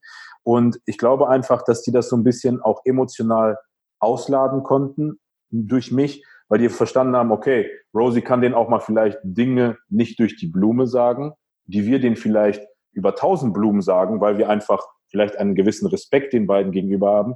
Dazu kommt der Aspekt, dass ich euch verstehe, weil ich bin ja auch irgendwo Athlet. Ich bin ja auch irgendwo der Typ, äh, so wie ihr. Und ich glaube einfach, dass die beiden sich dadurch, die wollten dadurch auch der Firma was Gutes tun. Das hat auch. Ähm, Denkst du, das war die richtige Entscheidung? Ich finde ähm, generell der Punkt hier, auf den ich hinaus wollte, ist, um jetzt wieder auf diesen Mehrwert zu kommen, wenn ihr eine Company aufbaut, dann solltet ihr eigentlich darauf achten, so wie in diesen ganz tollen Büchern, dass ihr alle den gleichen äh, oder aus dem gleichen Hintergrund kommt, mit dem gleichen, gleichen Grund. Ja. Ja, mit den gleichen Werten. Und ja. ähm, das ist so wie, wenn ein Immobilienmakler auf einmal ein Fitnessstudio aufmachen will, ähm, ist ja wohl klar, dass er das als Investment ansieht und demnach nicht 24-7 mit den Handeln durch die Gegend rennt und dort seine Passion mitgibt, sondern das immer nur aus diesem Blickwinkel sieht. Und wenn dann jemand kommt wie du und ich, die ein Gym aufmachen würden, die dort von morgens bis abends rumhängen würden, um deine Mentality komplett dort einzubringen auf die Mitarbeiter und so weiter und so fort, ähm, dann ist das ein sehr guter Vergleich. Und hier sind vier Jungs aufeinander gestoßen, die zwei Camps gebildet haben. Einmal Camp, wie du es schön beschrieben hast, rein Theoretiker, ja, und einmal die, die Macher, die sich sagen, hey, warum denke ich jetzt zehnmal darüber nach? Ich gehe jetzt los und mache es. Und ähm, dieses Camp bist du, dieses Camp ist Patrick so. Und ich glaube, dass dort immer eine Konfrontation entstanden ist, weil die einen hatten Schiss, euch irgendwas mitzuteilen. Vielleicht schmeckt euch das nicht, vielleicht kommt das doof an. Und ihr wart, sage ich mal, der Gegenpart. Und dann kam ich dazwischen. Das hat dann auch eine Zeit lang sehr gut funktioniert, meiner Meinung nach. Aber das war einfach auch nur eine Interimslösung. Ja. Und das war's. Aufschieben, aufschieben. vom Problem aufschieben. Und ich, ich denke, es war auf jeden Fall nicht die richtige Entscheidung. Man ist dem Problem aus dem Weg gegangen, man hat sich dem Problem nicht gestellt. Und das Krasse war ja auch, dass die Jungs genau das Gegenteil gedacht haben. Sie haben gedacht, sie wären die krassen Schieber, weil sie halt im Office gesessen sind oft, was ja auch deren, also das war ja halt auch der, der Job von denen, oder? Also habe ich das verstanden, weil wie immerhin haben wir ein Office gehabt, weil wir Reichweite hatten, die wir, die die Kleider verkauft haben. Also es war eigentlich so, für mich war es halt offensichtlich, aber für die Jungs war das halt so, weißt du, wir hatten ja sogar ein Office. Die hatten irgendwann hatten die ein Office mit drei Computern, drei Workdesks. Ah, also das war, das war auch viel zu schnell. Weißt du, wir haben viel zu viel Kohle für diesen Prestige ausgegeben. Das waren halt auch muss ich halt ganz ehrlich sagen, Schweizer, Zürcher, also ich, ich, Zürich, Schweiz, das ist halt so ein bisschen die High de la Creme, weißt du, da möchte man sich auch so ein bisschen als, als, als, da sieht man sich halt auch ein bisschen gehobener Klasse an und ja.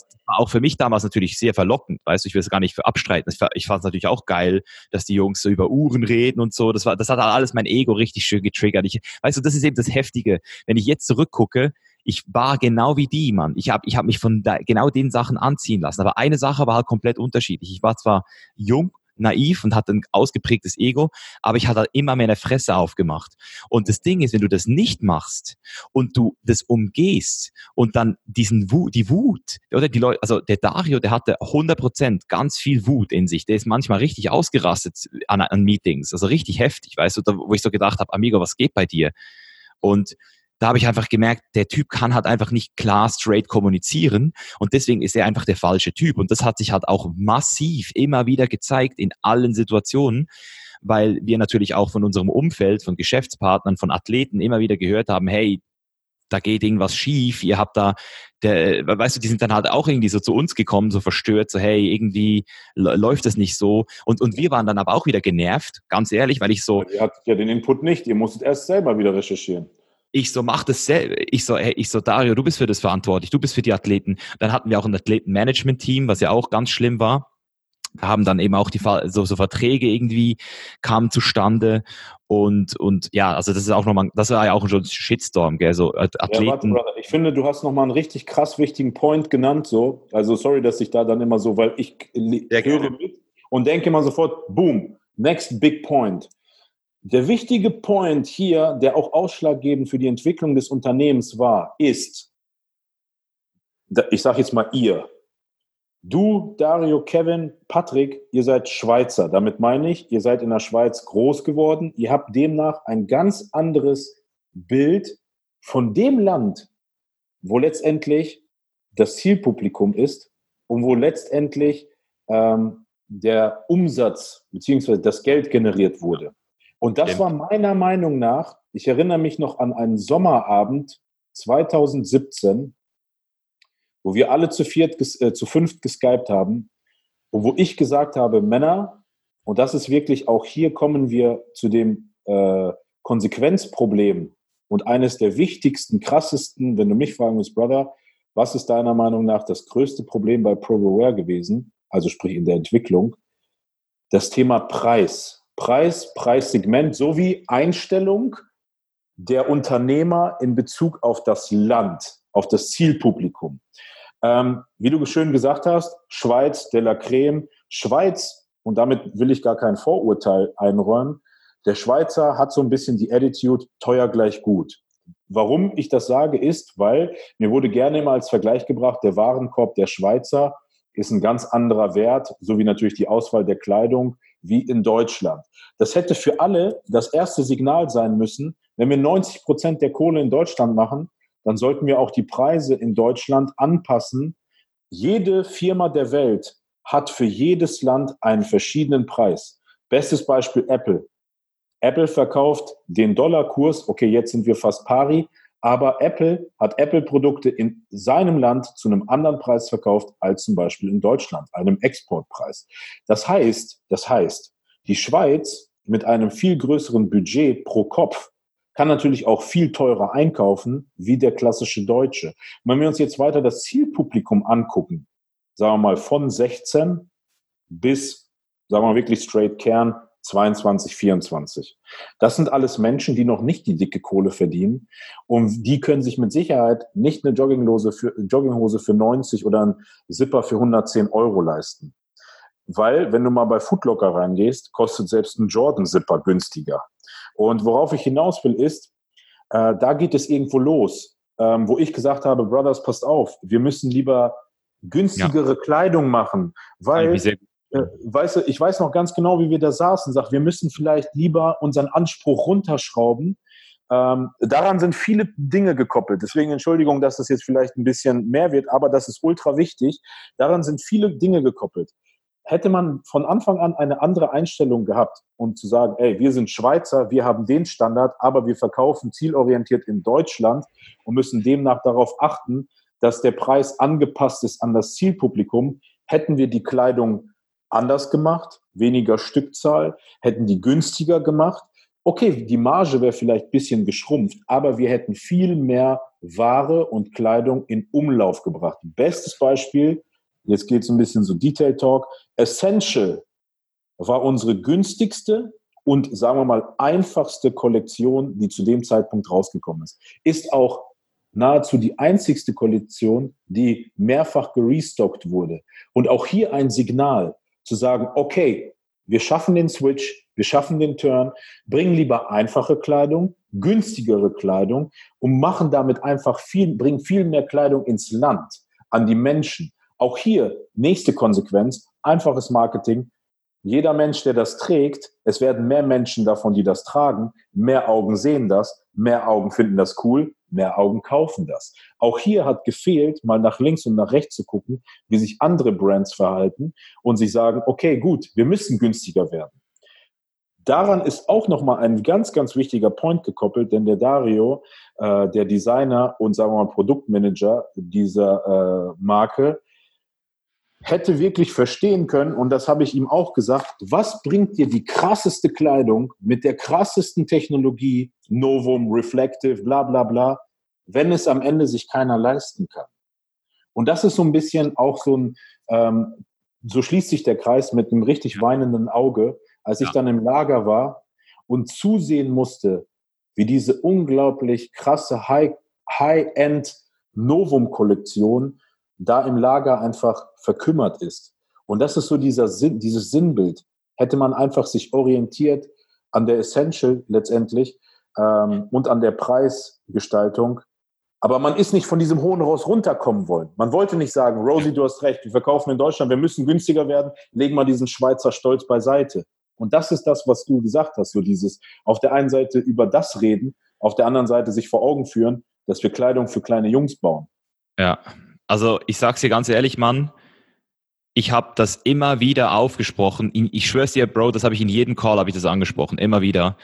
Also, außer als du nicht da warst. Und weißt du, was es immer wieder geheißen hat? Es hat immer wieder geheißen, wir haben das ausrechnen lassen mit den Le Leuten, die den Online-Shop betreiben und die haben gesagt, dass äh, die Gewinnmarge wäre schlecht und deswegen hätten wir weniger Gewinn damit gemacht. Und das habe ich, weißt du, und da, und da muss ich mich auch bei dir entschuldigen, weißt du, es ist halt so, da bin ich halt so, da bin ich halt auch zu faul und habe zu wenig Verantwortungsbewusstsein gehabt, da an dem nachzugehen. Ich habe halt einfach immer alles geglaubt und ich habe dann halt einfach gesagt, ja gut, wenn der Rosie halt das meint und ist aber faktisch und ich habe es halt nicht geprüft. Gell? Ich weiß, also bis heute, weißt du, das ist so wie damals, als du dann äh, vor einem Jahr im April, also vor 18 Monaten gegangen mhm. bist.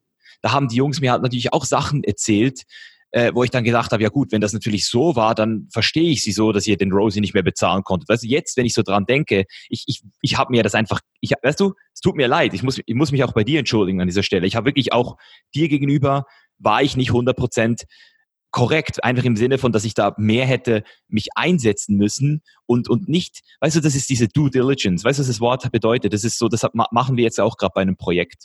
Due Diligence heißt, bevor du was kaufst, bevor du irgendwo investierst, bevor du eine Entscheidung machst, bist du sozusagen selbst dazu verpflichtet, es, es wirklich zu prüfen. Und, und, und du kannst einen Anwalt dazu beauftragen, das zu machen. Das, ist sehr, das machen wir jetzt gerade, das ist teuer, aber das, das, das, das macht man. Due Diligence ist ganz, ist, das, ist ein, das, das, das ist Pflicht. Und ich habe nicht ich habe Due Diligence, Bro. Ich habe ich hab noch nie in meinem Leben in ProBro, und das ist, das ist meine größte Schwäche bei ProFuel, bei ProBro, bei allen Projekten, die ich bisher gemacht habe. Ich war immer sehr schlechter Due Diligence. Ich habe nie Sachen nachgeprüft. Ich habe sie einfach immer genommen. Ich habe immer gedacht, okay, wenn der Typ das mir sagt, dann glaube ich's. Normalerweise, wenn es um Fitness geht, wenn es um Persönlichkeitsentwicklung geht, wenn es um irgendwelche Sachen geht, wo ich selbst wirklich auch ähm, der Spezialist sein möchte, Alter, Bro, da gehe ich, da gehe ich in jedes Detail rein, man, bis ich, bis ich die Wahrheit habe. Aber bei diesen ja. scheiß Bro, ich habe einfach immer, ich habe geglaubt, wir brauchen den Marian, ich habe es geglaubt. Ja, der Marian ist besser ja. als ein ich habe es geglaubt. Finde das, ich finde das richtig gut, dass du das sagst. Ich schätze das auch brutal. Ich hatte auch manchmal wirklich das Gefühl, es ist auch irgendwo logisch, wie du gesagt hast, manchmal muss man sich erstmal seine Lobby erarbeiten. Ne? Du kannst nicht einfach irgendwo hinkommen und sagen, so, ich bin jetzt der König. Man musst du erstmal King-Moves machen, damit die Leute verstehen, du bist der King, so in dem Sinne. Ähm, das Ding ist aber an der Stelle, ich dachte mir irgendwann mal, ich stoße einfach nur auf taube Ohren. Und was mir am meisten wehgetan hat, ist, dass eben gewisse Leute nicht gesehen haben, der Rosie, der steht da morgens auf, der misst mit einem Zollstock irgendwelche äh, Unterhosen nach, damit wir Samples für Boxershorts machen. Der Rosie, der kommt hierhin gefahren, damit wir irgendwie, ähm, keine Ahnung, Samples bauen und alles Mögliche. Warum habe ich das gemacht? Ich habe das nicht gemacht, weil ich dachte, dass ich irgendwann mal Millionär werde mit der Firma, sondern weil ich an diese, das meine ich mit dem Geld. Ich habe das nicht aus dem Geld heraus gemacht, sondern ich habe das aus der Vision heraus gemacht. Und ich kann mich noch erinnern an einen Call, wo es auch mal wieder finanziell, es hieß ja generell finanziell, alles ist schlecht, alles ist schlecht, ja. alles ist schlecht. Und ich weiß noch, wie ich einen langen Call geführt habe mit Dario und sagte, ey, ganz im Ernst, würde ich jetzt zum Beispiel so ein Lotto gewinnen oder was auch immer, würde ich safe die Kohle da rein investieren, weil zu dem Zeitpunkt, das war kurz vor Essential, ich habe da so sehr dran geglaubt. Ich ja. wusste, wir könnten den Turn schaffen. Und Brother, ich sag dir eins, Essential war ja auch so ein Baby irgendwie von mir mit Dario zusammen. Wir haben das zusammengebaut. Ich habe gesagt, wir müssen Baumwolle bringen, wir müssen günstig. Deswegen war für mich der Preis relativ einfach. Guck mal, jeder Mensch, es gibt Studien, wenn du in einen Laden gehst, du guckst ein Kleidungsstück an, du hast deine psychologische Endpreisvorstellung für ein Produkt im Kopf. Damit meine ich, wenn du ein T-Shirt anguckst, du würdest zum Beispiel sagen, ah, ich, ich wäre bereit dafür 50 Euro auszugeben. Kann sein, wenn ich dieses Shirt sehe, ich würde sagen, ich wäre bereit für dieses T-Shirt 55 Euro auszugeben. Ja. So, was ist, da, was ist damit gemeint? Wenn dieses Shirt 55 Euro kostet, kaufst du das nicht. Kostet dieses Shirt 45, kauf ich das aber erst recht. Und ähm, ich habe zum Beispiel viel Zeit damit verbracht, im Fitnessstudio Leute, die andere Marken getragen haben. Ich bin aktiv auf die zugegangen. Ich habe gesagt, ey, darf ich dir eine Frage stellen? Warum trägst du diese Marke? Und am Ende ist es auch etwas, was zum Beispiel die Jungs nie verstanden haben. Guck mal, wenn ich ein Follower bin, dann folge ich dir, ich folge Patrick, ich folge Eike, ich folge 20, 30 anderen Influencern und jeder von denen hat sein Brand. oder ein Brand, für das er Werbung macht. Was heißt das für den, für den, was heißt das für ein Unternehmen wie ProBeware? Dass dieser Follower heute bei einer Sales-Aktion ProBeware kauft, nächste Woche, wenn er sein Azubi-Gehalt bekommt, vielleicht ein anderes Brand kauft. Und das ist so ein Aspekt, den man hätte verstehen müssen. Auch da habe ich oftmals gesagt, Jungs, am Ende ist es so, ich glaube, die Follower kaufen aufgrund des Preises, gar nicht mehr aus dem Punkt, aufgrund der Entwicklung von Social Media, als Loyalität einer Marke gegenüber. Ich bin so ein Typ, du bist so ein Typ. Ich habe ja. damals nur BSN gefeiert, ich habe nur BSN Supplements gekauft. Mir kam kein anderes Supplement auf den Tisch, weil mein harmonisches Bild und meine Loyalität der Marke gegenüber wäre dadurch kaputt. So, aber die meisten oder die Mehrheit da draußen kaufen übergreifend. Und ich habe so viel versucht, an Input reinzubringen. Und klar, irgendwann mal, wenn du keine Response bekommst oder dieser Bumerang nicht mehr zurückkommt, und dann kommen wir zum Thema Geld, dann sitzt du manchmal da und denkst, okay, Du stößt nur auf taube Ohren, obwohl du eigentlich nur das Bestmögliche für die Company und für das Brand willst. Du steckst am Tag 10, 12 Stunden da rein während deiner normalen Arbeitszeit und das, was du dafür, dann fängst du da darin über nach, äh, nachzudenken, was bekommst du dafür zurück? Ja. Und irgendwann mal, wenn das in Disbalance gerät, ja, klar. Ohne, ohne Aussicht auf Mögliches in Zukunft. Damit meine ich, ich habe ja auch zu Kevin irgendwann mal gesagt, Brother, pass auf, ich wäre auch bereit, diesen Monat und nächsten Monat kein Gehalt zu verlangen. Hauptsache, ich weiß, dass wir in drei, vier Monaten über den Berg sind. Daraufhin kam, nein, Rosie, du musst bezahlt werden, dies und das. Auch das ist so ein Talk für dich so. Ich war bereit, weil ich an die Vision geglaubt habe. Aber er hat gesagt, nein, Brother, du kriegst das, das steht dir zu. Jeder, immer, es hieß ja immer, jemand muss belohnt werden für seine Leistung so. Aber dann äh, rückartig dann sowas zu hören, von wegen, dass ich, dass es mir zum Beispiel auch nur ums Geld ging und so weiter, das ist halt dann auch irgendwo, das kann ich nicht verstehen, wenn man dann als Familie am Tisch saß, wenn wir in Paris waren, ähm, wirklich, das ist ja auch der Punkt, warum es dann auch so emotional auch für dich und für mich ja. ist. Und ähm, deswegen auch hier, ich glaube, wir hatten mal darüber gesprochen, der Rat, wenn ihr euch eure Businesspartner aussucht, denkt bitte darüber nach, auch wenn jetzt alles schön und gut ist, es kann in fünf Monaten, fünf Jahren, 20 Jahren irgendwann mal ganz anders aussehen. Auch hier kleiner, kleiner Vergleich aus meinem jetzigen Leben. Ich habe ja meinen jetzigen Job gekündigt. Ich war bereit, für dieses Unternehmen, was ich davor auch, äh, wo ich gearbeitet habe, auch viele Dinge zu tun. Ähm, auch hier freundschaftlicher Aspekt. Und hätte mir jemand vor zwei Jahren gesagt, dass so, dass so sich entwickelt, wie es jetzt entwickelt hat, hätte ich gesagt, niemals, Brother. Ja. Deswegen, ja. lernt aus unseren Fehlern. Ja, bitte, bitte lernt. Also ich, ich, du hast jetzt hier einen ganz großen Circle geschoben. Ich weiß gar nicht, wo ich einhaken soll. Also grundsätzlich nochmal zur Perspektive. Wir hatten 2015 das Logo, das gewechselt werden mussten, waren fast am Ende, haben dann die Kurve gekratzt, irgendwie trotzdem noch, trotz, trotz der ganzen Scheiße haben wir es neu, haben wir ein richtig geiles Logo gelauncht, was ich immer noch geil finde, das Logo. Richtig, richtig geiles Logo. Haben nochmal angegriffen, Fieber 2016 auch nochmal ähm, richtig Gas gegeben und ProBro Classics etc. Äh, es ja. gab, es gab, es gab aber, und das muss ich wirklich sagen, es gab nach dieser, nach dieser äh, 2015, nach diesem Schmerzkörper, gab es eben wirklich aufgrund äh, meiner, ich sag's mal so, meiner internen, äh, diesen, diesen Knoten, der sich gebildet hat, gab es halt wirklich also ich, ich glaube wirklich, dass es ähm, so wie der Test war für uns, weil wenn wir dort eigentlich wirklich Frieden geschlossen hätten und uns nicht gegenseitig Schuldzuweisung gegeben hätten, oder ich, ich habe angefangen wahrscheinlich im Sinne von, hey, der, der Trottel und dann, ja, aber, äh, und, und ihr habt uns da Karl und Ralf reingebracht und die äh, saugen da das Business aus und, und, und, und, und dabei, dabei war das nicht mal auf meinem Mist gewachsen, weißt du, das war ja, die wollten ja unbedingt, dass Patrick ähm, die wollten ja eigentlich sozusagen Patrick bekannt machen. Das war ja der, das wollten die halt, die so, ja, geh doch zu Karl und so. Und ich, ich, ich fand's halt geil. Ich fand die Idee geil, aber ich wusste nicht, wieso das Patrick die Jungs gebraucht hat damals. Das habe ich halt nicht verstanden. Und weil die Jungs dann aber auf dem Boot drauf waren und wir zusammen in die Scheiße gestanden sind, haben wir uns einfach nachher die Werte, die wir hatten, die nie gestummen haben, spätestens dort konnte man es nicht mehr verstecken. Weißt du, wie ich meine? Das ja. hat, das hat der, der, der Typ hat uns auch versucht, untereinander zu manipulieren. Hat er auch fast geschafft. Ich kann mich sogar noch erinnern, dass nach Kolumbien ähm, sogar die Anja irgendwie noch versucht hat, mit dem äh, Dario was Eigenes zu starten und so Zeug. Weißt du, da, da, da wurde ich auch dann zum ersten Mal so richtig misstrauisch. Ich so, hey, was läuft hier eigentlich ab?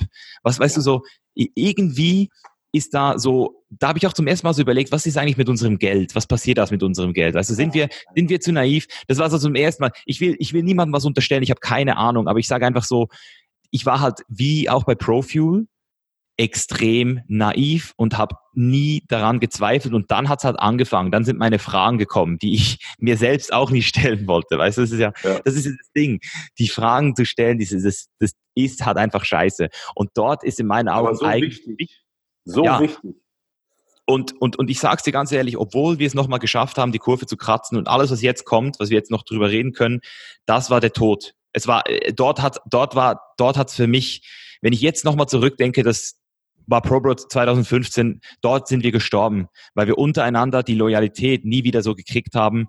Und ich auch, ganz ehrlich, danach ein bisschen so geflüchtet bin von meiner eigenen äh, Scheiße, weißt du. Es hat mich halt eben die, die Reisen, äh, logisch, logisch bin ich nach LA gegangen, weil ich es geil fand, aber ich, ich war halt auch richtig froh, dass ich, dass ich mich auf meinen Wettkampf konzentrieren konnte, dass wir die Pro Pro Classics machen konnten. Wir hatten ja sogar wieder einen richtigen Boost und dann kam natürlich noch dieser verfickte Shitstorm rein, der auch völlig deplatziert war, völlig, völlig dumm. Wenn ich jetzt daran denke, äh, hätten wir damals auch gar nicht darauf reagieren müssen, aber wir haben noch so dummerweise darauf reagiert, hat alles noch schlimmer gemacht und sind noch irgendwelche Athleten gekommen, äh, die, die, die auch noch irgendwie gesagt haben, dass wir so eine krasse, dass wir die Leute, weißt du, dass wir Leute unter den ja. Knebelvertrag setzen. Und das ist halt so, damals hat das halt noch niemand gewusst, wie das läuft. Weißt du, da, heute weiß jeder, wie es läuft mit Verträgen. Jeder verdammte Athlet hat Verträge, jeder, Alter, ich habe Verträge gesehen, die sind zwölf Seiten lang.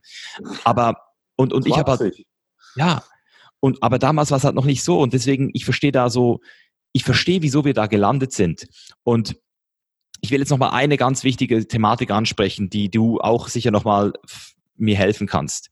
Mhm. Weil was passiert ist, wir haben dann diese Pro Pro Classic gemacht, wir hatten unseren Hype, danach kam der Shitstorm äh, und dann haben wir zum ersten Mal gemerkt, dass wenn wir einen Shitstorm haben, der Umsatz natürlich auch darunter leidet. Das heißt, wir sind da zum ersten Mal in der Situation gewesen, wo wir gemerkt haben, hey, wenn Misha und Patrick die einzigen Aushängeschilder für ProBro sind, was wir eigentlich mehr oder weniger waren, weil wir haben spätestens nach 2016 eigentlich alle verloren. Also die sind dann nach und nach halt alle gegangen, weil sie gemerkt haben, hier läuft's irgendwie nicht sauber. Weißt du, Misha und Patrick sind da vorne, sind die voll die, die sozialen, weißt du, das ist ja also wieder so die Athleten haben es ja selbst gemerkt. Vorne durch Misha und Patrick und hinten aber irgendwie zwei Jungs, die, die nicht Fitness machen, die, die irgendwie auch nicht so dieselben Vibes haben. Und das, das hat sich halt immer wieder hat sich halt immer und, und ich habe es aber immer ignoriert. Ich habe es immer ignoriert. Ich habe gesagt, ja, der Leon, weißt du, der Leon, da kam auch zu mir, so, hey Misha, weißt du, ganz ehrlich, und ich sage, Bro, ganz ehrlich, du hast einfach Scheiße gebaut. Er sagt, ja, aber du hättest sehen sollen, wie er mit uns geredet hat und so. Ich sage, ja, ihr seid selber schuld, weißt du. Und jetzt weiß ich es halt besser. Und dann kam diese Situation, wo ich einfach gesagt habe, okay, wenn wir Probo retten wollen, dann müssen wir es von uns lösen. Und das war, glaube ich, auch nochmal so eine Sache, die auch wahrscheinlich wieder sehr viel, ähm, sehr viel Unwissenheit kombiniert mit, also wir, wussten nicht, wie es geht. Wir haben es nicht, wir haben es nicht richtig gewollt auch wieder. Und das hat dazu geführt, dass wir ja, also wir haben versucht zu branden neu, wir haben versucht Online-Marketing, wir haben versucht unsere Message, weißt du, wir haben, wir haben, wir haben die richtigen Sachen versucht, aber irgendwie haben wir gleichzeitig, während die, wir unsere Marke unsere Werte und unsere Mission Statement verfeinert haben, haben wir uns intern noch mehr voneinander distanziert, so dass Patrick und ich nicht mal mehr entscheiden durften, dass jetzt endlich mal wieder Frauenkleider kommen. Also das war auch so, das kann ich mich noch gut erinnern, da war ich so sauer, dass wir seit wir haben so viel Frauen verkauft, oder? Du weißt, wie das ist, Bro. 80 Prozent der Fitnessbekleidung sind Frauen und wir haben einfach immer drauf geschissen. Es hat einfach immer geheißen, ja, kommt, kommt und dann irgendwie ist am Schluss ist ein Teil gekommen und Patrick und ich jedes Mal so, wo kommen die Frauensachen? Wieso sind keine Frauensachen da? Und die Jungs, da habe da hab ich einfach auch gemerkt, okay, die Jungs, die sind an dem Punkt, wo sie gemerkt haben, okay, sie sind mit uns, wir sind da nicht mehr so jeden Tag connected. Es war einfach eine Überforderung so der, der, der Meinungen. Ihr hattet einen ganz anderen äh, Standpunkt, wo die Reise jetzt hingehen soll, als zum Beispiel das andere Camp. Und deswegen gab es hier einen Meinungsdisput, weil ja. ihr wolltet Thema Frauen angreifen. Thema aber Camp A war mit ganz anderen Problemen beschäftigt, nämlich mit weiter Geld reinbekommen, weiter, äh, weiter irgendwie das umzusetzen, was umzusetzen war in Form von neue Kollektion in der Pipeline, neue Muster, neues dies, neues ja. das. Und das war, ähm, ich finde das gut, dass du das ansprichst so. Ähm, da war es einfach, ähm, ja, die beiden Camps hatten einfach eine komplett andere Meinung und Blickrichtung, wo ja. es hingehen sollte so. Und ähm, das war, warum ist das entstanden? Aufgrund von fehlender Kommunikation einfach ja, so. Ich ja, glaube, das ist so 100%. der Point. Das ist so der Point, ähm, den du auch irgendwo äh, aufbringen wolltest. Ne? Ich bin schuldig. Ich bin schuldig. Ich, ich, ich, ich hab's. Ich war in LA, Bro. Ich hab, schau mal, ich, ich hab, ich hab alles versucht und gleichzeitig habe ich es nicht versucht. Ich habe alles versucht. Ich war, ich hab, Bro, ich war im Garten von Tony Horton, Mann. Der wollte Pro-Bro-Kleidung so hart, wollte sie haben. Die haben das Paket nicht nach Amerika gebracht. Die, als die Essential kam, Bro, das Paket, ich, ist, ist, ist, sie haben es nicht, ich, ich habe Essential nicht gekriegt. Ich habe, weißt du, ich, ich habe ich hab damals so, ich war, ich war wütend. Ich so, hey, ich krieg meine eigene Kleidung nicht. Wie kann das sein, dass es ein Paket nicht, weißt du, Profuse schickt man mir in einer Woche überall hin, egal wo ich bin. Aber das ja. Probe, verdammte Probe-Paket kommt einfach nie ans Ziel an. Und da, weißt du, da habe hab ich mich dann immer so gefragt, bin, weißt du, so, so, bin ich hier im richtigen Film? Und gleichzeitig habe ich aber wirklich immer wieder so ja, Pro Bro und ja, komm, wir machen und auf der, das, eigentlich, wenn ich mir das jetzt so überlege, habe ich auch so ein bisschen das verleugnet selbst, wahrscheinlich die Wahrheit. Ich habe es ja. ein bisschen verleugnet. Ich habe auch im Nachhinein jetzt, kann ich das natürlich auch sagen, ähm, ich habe damals halt einfach auch gemerkt, oder weiß halt einfach auch, dass die Jungs dann auch angefangen haben, wirklich äh, wahrscheinlich uns nicht mehr so zu mögen irgendwie. Also die haben irgendwie dann wahrscheinlich auch keinen Bock mehr auf uns gehabt. Also es, es war, es, die, dadurch, dadurch, dass die Kommunikation immer weniger war, ich gehe mal davon aus, dass es einfach eben so ein bisschen dieses Gefühl hatten, hey, wir, wir lassen sie da alleine, wobei wir halt immer noch versucht haben, an unserer Front alles zu machen. Und da sieht man halt mal wieder, dass der Momentum, den wir da kreiert haben, die ersten 18 Monate, hätte man dort saubere Strukturen aufgestellt oder hätte man mit diesem Geld richtig gearbeitet, richtig gearbeitet, hätte man wahrscheinlich auch dort nochmal einen Rettungsring raus, rauswerfen können, so dass es vielleicht jetzt heute unternehmerisch unter uns Vieren als Gründer immer noch scheiße wäre, aber es hätte wahrscheinlich, ähm, das Business hätte genau. wahrscheinlich hätte ja. wahrscheinlich, hätte es wahrscheinlich geschafft, denke ich mal. Wenn man sauber gearbeitet hätte mit dem Geld, wenn man einen Geschäftsführer hätte eingestellt, weil, weil wir, wir hatten ja auch keinen Geschäftsführer, also richtig so. Dario wurde da, wurde ja dann mehr und mehr zum Designer, also der CEO wurde zum Designer, der CFO wurde zum Fotograf, also der Kevin hat dann einfach noch Fotos gemacht, die Buchhaltung, ähm, weiß ich weil auch nicht. Was ich, ich sag dir ganz einfach, das klingt jetzt hart klingen, aber das ja. bringt richtig auf den Punkt, so richtig. Du und Patrick, ihr wurdet einfach nervig. Sagen wir es so. Ja, können wir es straight sagen so, weil äh, das ist nicht mal böse gemeint, weil wie gerade eben gesagt, ihr wart auf einem anderen Standpunkt. Du in LA, LA Vibes, we need women clothes. So, Patrick auch voll im Hype dann, durch dich auch so angezündet. Wir brauchen jetzt Weiberkleidung.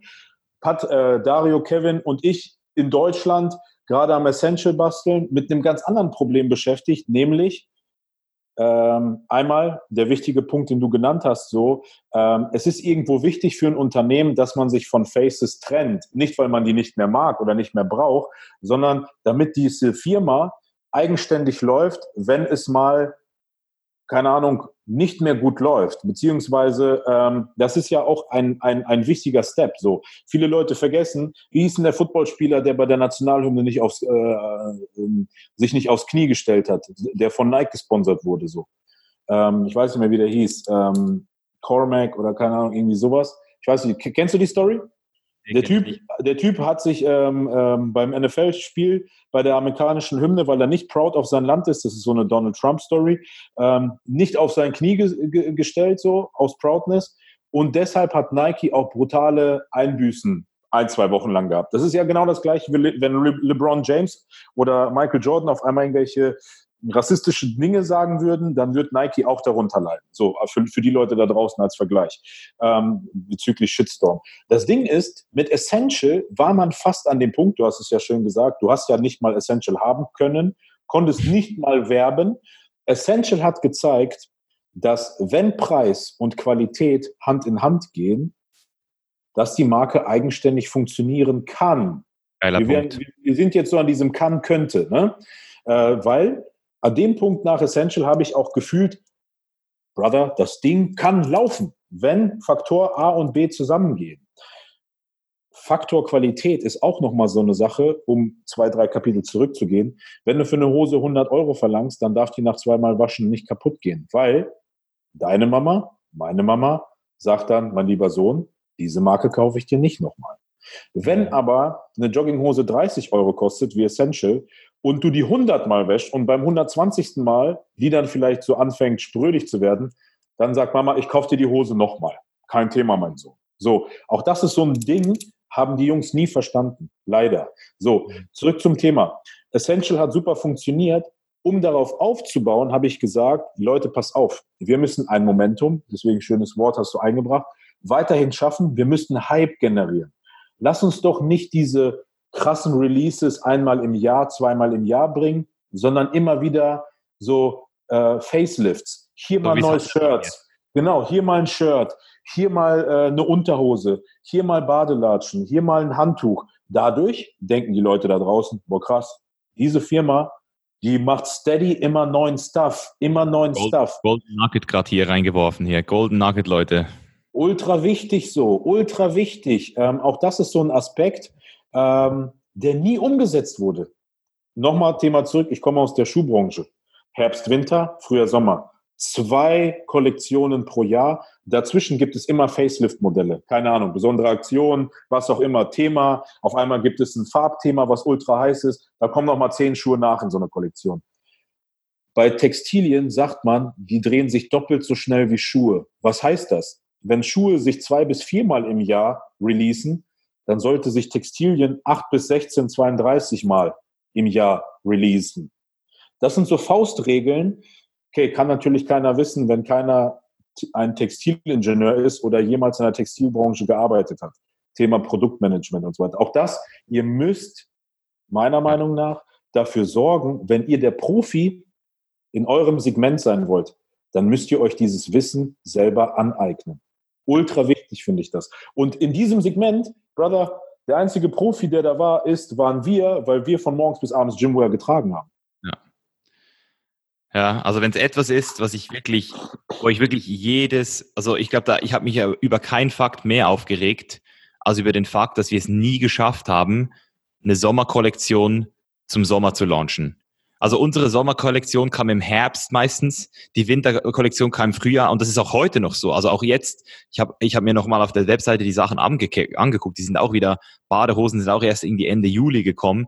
Das ist halt so, da haben die Leute halt einfach meistens schon gekauft. Und logisch, wenn du halt nur 15 Stück einkaufst, dann verkaufen sich die auch aus. Aber das ist ja nicht der Scale-Gedanke. Oder das war ja so, wenn du wirklich verkaufen willst, scalen willst, dann musst du es halt richtig kalkulieren. Und ich, ich glaube, das ist eben auch wieder aufgrund der finanziellen Probleme natürlich nicht so einfach gewesen. Deswegen will ich da gar nicht zu krass rein. Was mich jetzt noch interessieren würde, ähm, wie schätzt du eigentlich so die Qualitätsprobleme von ProBro damals ein? Also heute sind sie ja wirklich gute Kleider, kann man sagen. Aber ich, damals, es hat mich ja halt auch immer ultra aufgeregt, aber ich, ich, ich glaube, das war auch bei den anderen Marken so, oder? Also Qualität war doch im Allgemeinen ja. immer so ein Ding. Also man darf eines nicht vergessen, so. Ähm, wie weil, gesagt, weil Qualität ist krass von ProBro, die meisten, die meisten Sachen. Oder? Hm, Qualität das ist immer dann relativ, wenn du das in Anbetracht siehst, wie oft du ein Kleidungsstück trägst. Okay, jetzt so sage ich mal, in deinem Chain is Life hast du so ein, ein, zwei Koffer und trägst äh, Kleidung relativ regelmäßig. Aber stell dir mal vor, du wohnst in deiner Wohnung. Du hast einen riesen Kleiderschrank. Dann wählst du natürlich jeden Tag zum Gym, zum Workout, zum Ausgehen immer wieder ein neues Kleidungsstück. Das, worauf ich hinaus will, ist, die Frequenz, wie, du, wie oft du etwas trägst, ist demnach sehr gering. So, das ist zum Beispiel, so ist es bei mir, so wäre das bei dir in deinem Alter, wenn du, sage ich mal, sesshaft wärst. Wir sind wiederum in dem Moment kein Zielpublikum. Wenn du dich zurückerinnerst, ähm, in das Alter des Zielpublikums, ich bringe jetzt mal einen geilen Vergleich, dieses klassische gelbe Animal-Shirt. Also ich war so ein Typ, ich konnte das fünf Trainings hintereinander tragen. Ich könnte das vielleicht mal raushängen, auslüften oder auch mal so eine Jogginghose konnte ich auch bestimmt so drei, vier, fünf Tage hintereinander tragen, bis sie dann nach Arsch gestunken hat. Ne? Weißt du, wie ich meine so? Ähm, damit will ich, damit will ich auf folgendes Szenario hinaus. Oh. Ein, ein Mensch aus dem Zielpublikum trägt die Kleidung wesentlich öfter und demnach kommt es auch viel schneller zum Verbrauch und Verbrauchsspuren als jemand wie du und ich, der nochmal ganz anders mit der Kleidung umgeht. Das ist ein Ding, ein Faktor, den muss man auch mit bedenken, wenn man so eine Kleidung produziert. Vor allem, gar nicht mal vielleicht, wenn man sie produziert, aber wenn man dann den Preis dafür verlangt. Und ähm, ich sage mal so, die Qualität, ich habe manche Kleidungsstücke gesehen, wo ich wirklich gedacht habe, ein ausgebildeter Textilingenieur hätte sich bei manchen Prints, bei manchen Reißverschlüssen die Frage gestellt, wie lange oder wie oft macht man Zip-on-off, bis der kaputt geht? Weil schön aussehen heißt nicht lang anhalten, funktionieren. Weil du und ich, wir sind so Menschen, boah, sieht nice aus. Aber du trägst das ja nicht wie, wie, wie ein, ein aus dem Zielpublikum zehn Tage am Stück so. Weißt du, wie ich meine? Und ähm, ich habe Dinge gesehen, die meiner Meinung nach nicht vertretbar waren aus der Qualität, wo es dann hieß, so ähm, ein Teil des Reißverschlusses dann wurde offen kommuniziert, ja, sag doch einfach, der soll mit einer Kneifzange das einfach zusammendrücken. Also ich komme aus, ich habe Kundenservice drei, vier Monate gemacht und auch im, im, in der Schuhbranche äh, tut mir leid, das ist nicht kulant. So, ähm, ich habe natürlich aber auch Kleidungsstücke gesehen, wo du natürlich auch den Leuten ansiehst, dass die damit nicht umgegangen, gut umgegangen sind. Ähm, man darf auch nicht vergessen, das ist ein ganz wichtiger Point bei all dem negativen oder realistischen Talk. ProBroWare, wie viele Unternehmen, ist ein Start-up. Wenn man in ein Startup investiert und jeder da draußen investiert in ein Startup, wenn er ein Produkt kauft von einem Startup, dem muss dann trotzdem irgendwo klar sein, dass dort Spielraum nach oben ist und die sich auch stetig weiterentwickeln müssen, denn es ist ein Start-up. Ähm, deswegen, ich habe manche Leute erlebt, wo ich auch wirklich aktiv Telefonate während meiner Arbeitszeit mit Endverbrauchern geführt habe, um denen zu erklären, schau mal, so wie das aussieht, hast du das so und so und so gewaschen. Kann das sein? Ja, stimmt. Bam. Dann ist sofort so eine Spannung wieder raus. Deswegen Qualität, ich würde sagen, inzwischen auch ist die Qualität top. Klar, es gibt immer wieder Produktionsfehler. Es kann alles passieren. Aber auch das ist so ein Thema, wo manchmal ziemlich blauäugig mit umgegangen wurde. Meiner Meinung nach. Ja. Ja, wo auch wieder mal die Profession einfach gefehlt hat. Weißt du, wie ich meine? Weil jeder, der eine Ausbildung im kaufmännischen Bereich macht, in der Dienstleistung, wo Produkte verkauft werden, hat auch mindestens drei, vier Monate den Bereich Kundenservice. Und dann hast du da ein anderes Gefühl dafür. Ja, ja, ich, das ist ja auch so ein Ding, das habe ich natürlich gar nicht mitgekriegt, das ganze Thema. Ich weiß auch gar nicht, ich weiß, es, es arbeiten zwei Jungs oder haben gearbeitet oder arbeiten immer noch im, im, im äh, Kundenservice und ähm, das ist eigentlich auch so ein bisschen eben so zusammenfassend auch mal so jetzt die letzten zwei Jahre eigentlich äh, waren halt wirklich so, wir haben uns immer mehr auseinanderentwickelt, wir haben immer weniger, Patrick und ich haben immer weniger mit der Kleidung zu tun gehabt, also wir haben keine Designvorschläge mehr gegeben, weil eben sie wurden auch nicht wirklich gehört. Ähm, es kam dann einfach eine Novum, die wir selbst nicht so geil fanden, also die erste Novum fand ich persönlich katastrophal vom Design, die habe ich auch sehr ungern getragen und promoted, weil es mir fast schon peinlich war. Äh, persönlich jetzt. Die zweite Novum fand ich geil, richtig, richtig geil. Und was danach gekommen ist, fand ich halt dann einfach nur noch, ich fand ich fand dann halt nur noch wichtig, dass es halt einfach mir passt, dass ich Fotos machen kann, dass ich es promoten kann. Und der, ich glaube so, der letzte Punkt, den ich jetzt nochmal ansprechen will, bevor es jetzt schon für mich so in die Richtung geht, was jetzt eigentlich alles so auseinandergebracht hat, die letzten zehn Monate, zwölf Monate, war eigentlich so dieser World Fitness Day. Das war nämlich dieser Tag, das weißt du noch, Bro, da hast du mich auch überzeugt. Mhm oder? Da hast du mich überzeugt. Ich habe dich überzeugt. Ja. Ich habe dich überzeugt. Ich fand auch, äh, wir haben danach ja auch noch mal kurz gesprochen, bevor ich so vorweggreife. ähm, ich glaube, für dich als Mensch, für dich als Mensch war der World Fitness Day wichtiger als Face of the Brand, damit du einfach mal spürst, was du für eine Bedeutung für, den, für das Business, für die Menschen hast. Und das war der Point, weil für mich war das Thema eh durch. Weißt du, ich war nicht mehr da bei ProBroWare. Für mich war es wichtig, guck mal, du und Patrick, ihr seid meine Brüder. Für mich war es wichtig, meine Mission bestand darin, Brother, kommt nach Deutschland, die Leute brauchen dich, die brauchen euch. Get the, get the touch. Ja. Fühlt einander wieder so. Und ich fand, ich war so proud, als ich da hingekommen bin. Ich habe noch gesagt, ihr braucht nur eine Fotowand, stellt euch da zehn Stunden hin, die Leute werden euch lieben. Und als ich dann da um die Ecke kam mittags, es war 40 Grad, es war heiß as fuck so, ich sah euch da, ich sah dich da mit deinem Million-Dollar-Smile und ich dachte mir, der Bruder, der fühlt jetzt die Liebe der Menschen. Das tut jedem Menschen gut, vor allem wenn man Real Influence macht. Ja, Mann. Geiler Typ. Ja, ich habe das, ich habe das, ich, ich gebe ich gebe es offen und ehrlich zu, ich war halt zwischen 2016 und 2017 äh, bis auf die Germany Tour kurz, da war ich halt wirklich sehr wenig in Deutschland und ich habe halt schon so ein bisschen den, ich, ha, ich habe ja auch auf Englisch gevloggt, weißt du, es war ja auch so die Zeit, wo ich noch, wo ich irgendwie noch gedacht habe, ich, ich, ich will mich mit englischen Vlogs positionieren, das hat ja auch nicht geklappt. Und der World Fitness Day war für mich auf jeden Fall wichtiger und das hat aber leider auch dort wieder zu so einem, es, das war auch wieder so ein Schlüsselmoment. Da habe ich, ähm, ich weiß gar nicht mehr, wie das entstanden ist, aber ich habe irgendwie ähm, mit den Jungs, die da die Webseite programmiert haben, die App 2 Boys, ja. äh, mit geredet und, und dort habe ich auch gemerkt, da haben die mich äh, darauf angesprochen, dass es ähm, dass äh, wir intern ein Problem haben. So, also weißt du, so sie, ja. sie sind, so, weil du, über, gespürt du warst ja nicht mehr da.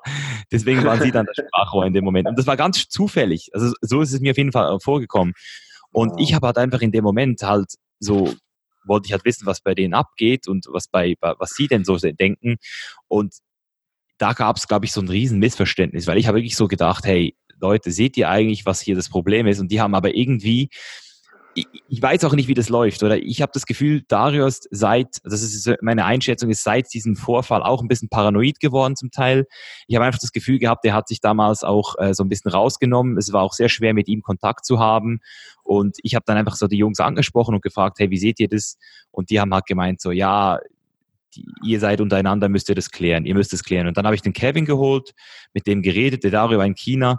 Und dann habe ich den Patik auch noch äh, holen wollen und dann hat es halt einfach geheißen, habe ich halt gesagt, ich so Leute, wenn wir sie jetzt reißen wollen, dann müssen wir jetzt was machen.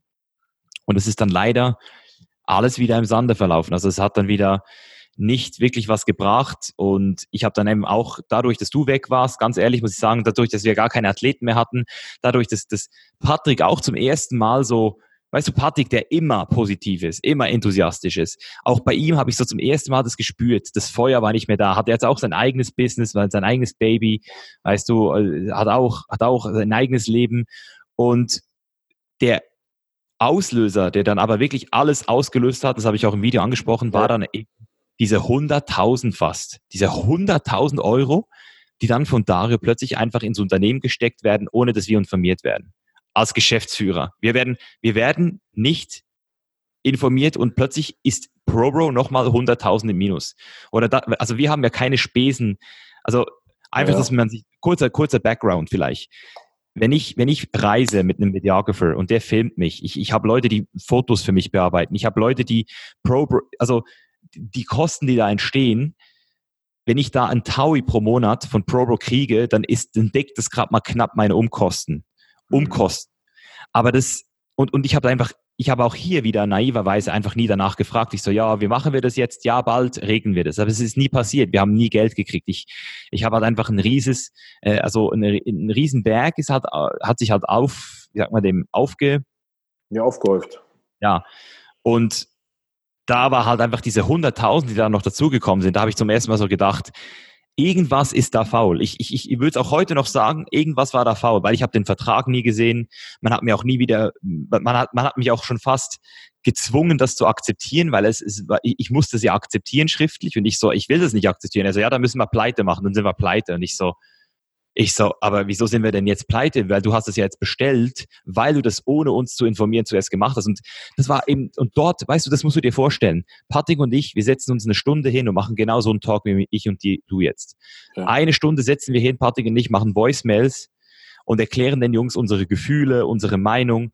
Und so wie sie das vielleicht jetzt auch wieder hören und denken, Mann, die, Misha ist völlig der krasse Hurensohn. Ich weiß es nicht, was sie denken. Ich weiß nicht. Die denken wahrscheinlich, ich bin der größte Wichser. Ich weiß es nicht. Ich weiß nicht, was die über mich denken. Ich weiß nur, dass nach dieser Voicemail und diesem Darlehen für mich zum für ein für alle Mal das Vertrauen weg war, die Sympathie weg war, ich nur noch eigentlich ähm, raus wollte und dann auch im Dezember 2018 das gemacht habe. Also aus der, äh, ich wollte halt meine Exklusivität, sage ich auch ganz ehrlich.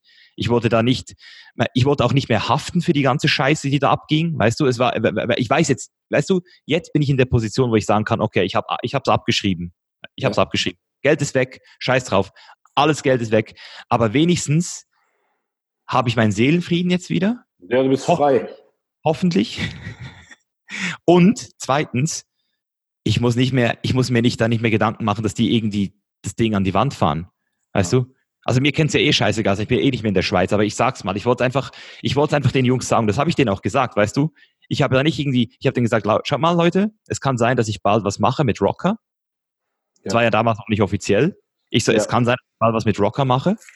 Und da will ich nicht irgendwie riskieren, dass ich dann eine Konventionalstrafe zahlen muss, weil das ja als Gründer, das wäre ja völlig schlecht, wenn du da ja, klar. Der Konkurrenzverbot sozusagen als, als, als Inhaber. Und das hat dazu geführt, dass wir gesagt haben, okay, du gehst raus, äh, wir versuchen die Anteile zu verkaufen und bis dahin geben wir wieder Gas.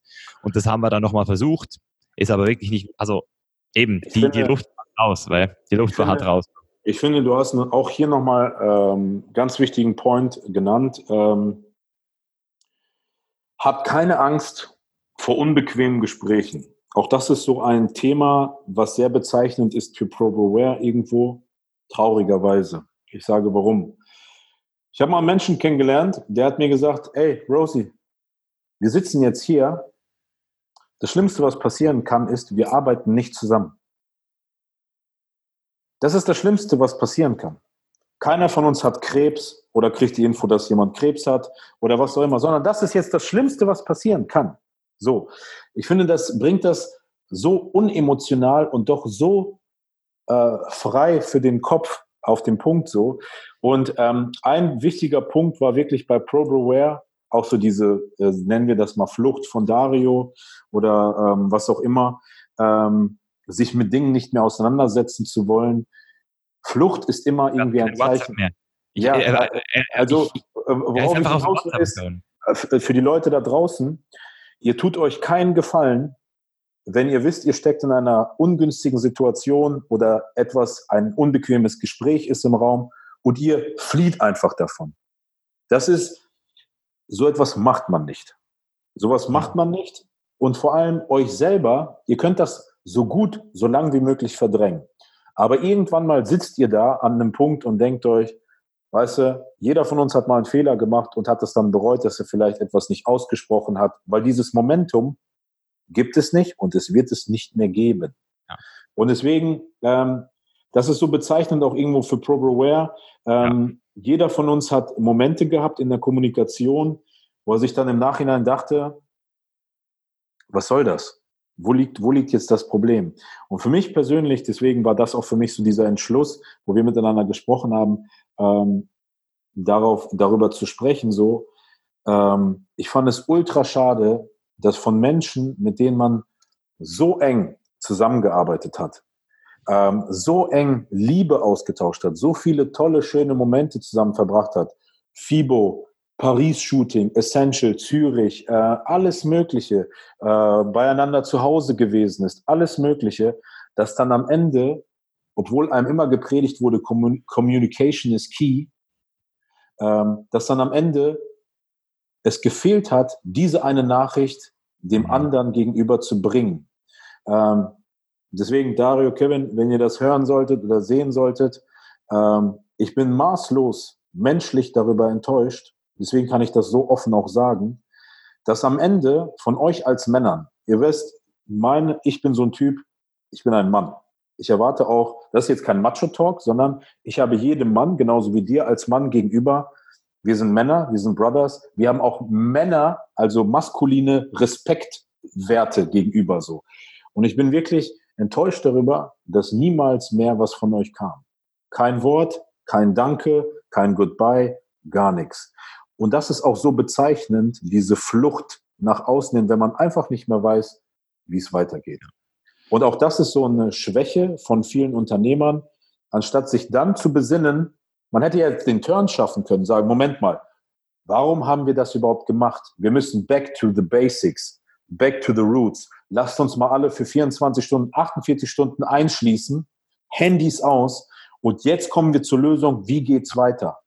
Aber dazu bedarf es Courage, Selbstreflexion. Und das sind so Punkte, die fand ich echt schade, dass es nie dazu kam. Ja. Das ist so für mich nochmal, weil du mich auch gefragt hast, Brother, ich kann mir vorstellen, dass du hast ja auch noch was auf dem Herzen und so. Ähm, Ganz ehrlich, Bro, das ist, das ist der einzige, einzige Punkt, den ich wirklich selbst auch auf dem Herzen habe immer noch. Ja.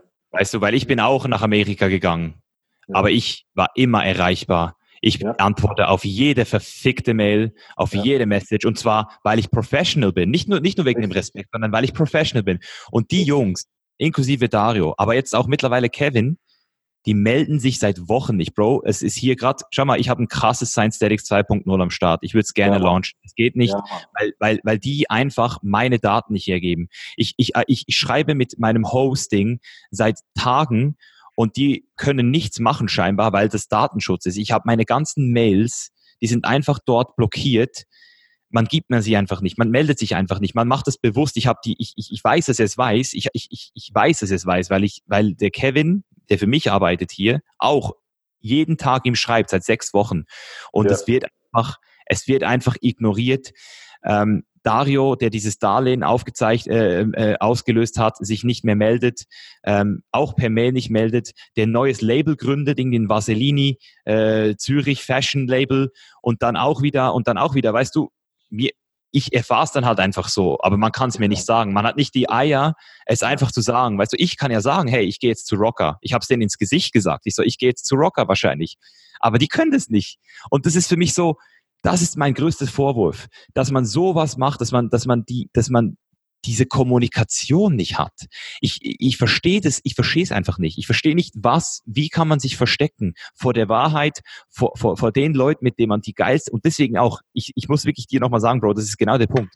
Wären das irgendwelche, weißt du, wären das irgendwelche Spastis gewesen, mit denen ich nie was zu tun gehabt hätte, wäre es mir scheißegal gewesen. Aber die Jungs und ich, wir haben doch einen ziemlich langen Weg gemacht. Also da war doch einiges an Respekt, da war doch einiges an Weg dabei und das hat mich wirklich sehr, sehr, sehr stark enttäuscht. Einfach nichts mehr zu hören, nicht zu wissen, ich krieg seit Monaten keinen Zugriff mehr auf den Webshop. Man hat mich einfach irgendwie, man hat, man hat einfach irgendwie gesagt, das ist auch so was, weißt du, der Webshop äh, wird abgedatet von vorne, aber im Hintergrund scheinbar werden Rechnungen nicht bezahlt an die, an die Jungs und deswegen können ja. sie jetzt können wir jetzt die Umsätze nicht mitchecken. Das ist, also, ist hinten durch immer, weißt du, dieses, das ist halt auch so das Ding, dieses hinten durch, weißt du, so dieses hinten durch. Ich das finde, halt du hast so nochmal zwei richtig krasse Punkte gebracht, Brother. Punkt Nummer eins, um da auch hier nochmal so einen Zahn zu ziehen an, äh, an die Jungs. Wir sind keine Athleten, die irgendwie gekündigt wurden bei ProBroWare wo man dann Schiss hatte, dass sie zu Gannikus rennen und jetzt irgendwie voll böse nachtreten. Nein, versteht uns nicht falsch, sondern das, was wir hier machen, das soll auch für euch Mehrwert sein. Wenn ihr das hört, persönlich, ich wünsche mir, dass ihr das einordnet als, okay, ja. da ist was Wahres dran. Die Jungs haben recht. Punkt zwei, Professionalität an all die möchte gern Influencer, Social Media Spastis da draußen, die irgendwie 50k haben, 100k haben, was auch immer, die es nicht schaffen, sich innerhalb von einer Woche zu melden. Du und Patrick, ihr seid die professionellsten Leute aus dem Business, die ich kenne. Ob Patrick in Kenia, sonst wo in Schwarzafrika unterwegs ist, egal zu welcher Sekunde, Tag und Nacht, du, egal wo du bist, Los Angeles, irgendwo anders, Hawaii, wenn ich eine Mail schreibe, und ich rede jetzt von einer E-Mail, da habe ich die Erfahrung gemacht, dass ich von euch immer als erstes eine Antwort bekommen habe. So. Oder bei WhatsApp, wenn ihr gemerkt habt, das ist wichtig, ihr seid am Start.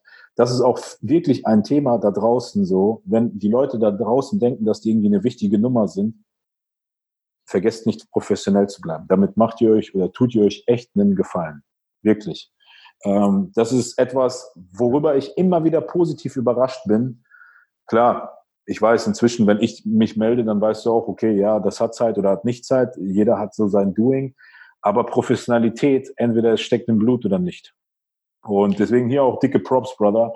Ich weiß, ähm, dass da immer, ähm, wenn etwas aufkam, du warst immer am Start. So. Und äh, für mich ist dieses Thema, wie ich dir gesagt habe, echt eine Herzensangelegenheit, genauso wie für dich. Und ich hoffe wirklich, dass das ähm, richtig ankommt, richtig aufstößt. Hier geht es auch nicht um Bad Vibes oder sonstiger Bullshit so. Wir sind alles erwachsene Menschen.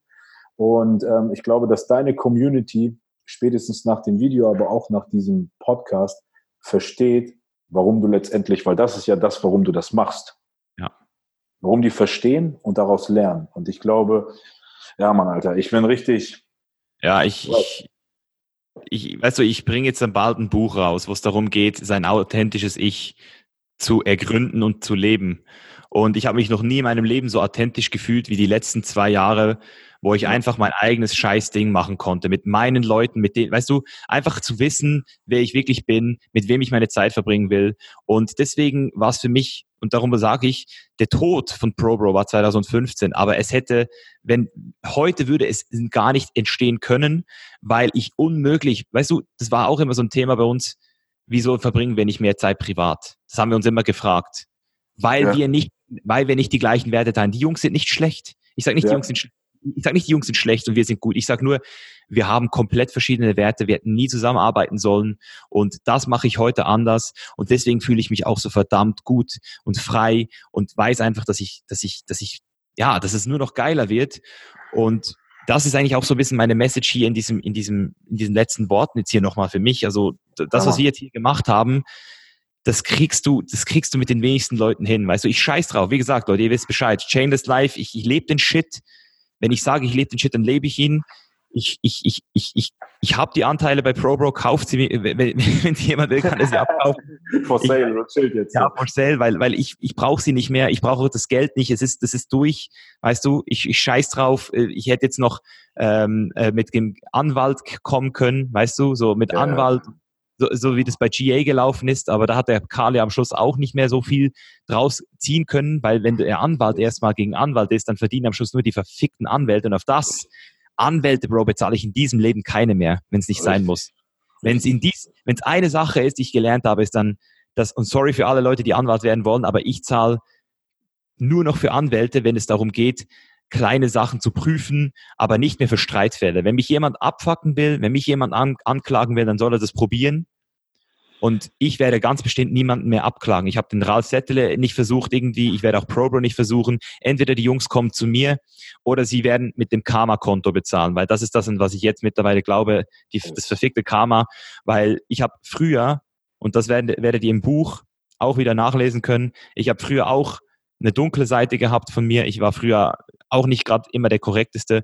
Und diese ganze Scheiße, die da abgelaufen ist, die ganzen Scams, die mir passiert sind, das ist das, was ich bezahle dafür, dass ich damals noch nicht am Start war. Ich, ich, ich habe meine Schulden jetzt bezahlt und ich bin voll ready für alles, was kommt.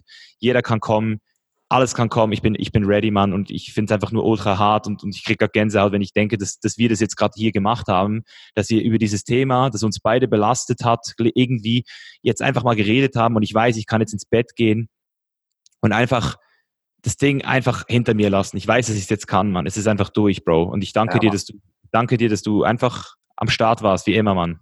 Ich danke also, dir. Ähm, ich merke dir an, ich fühle dich richtig so.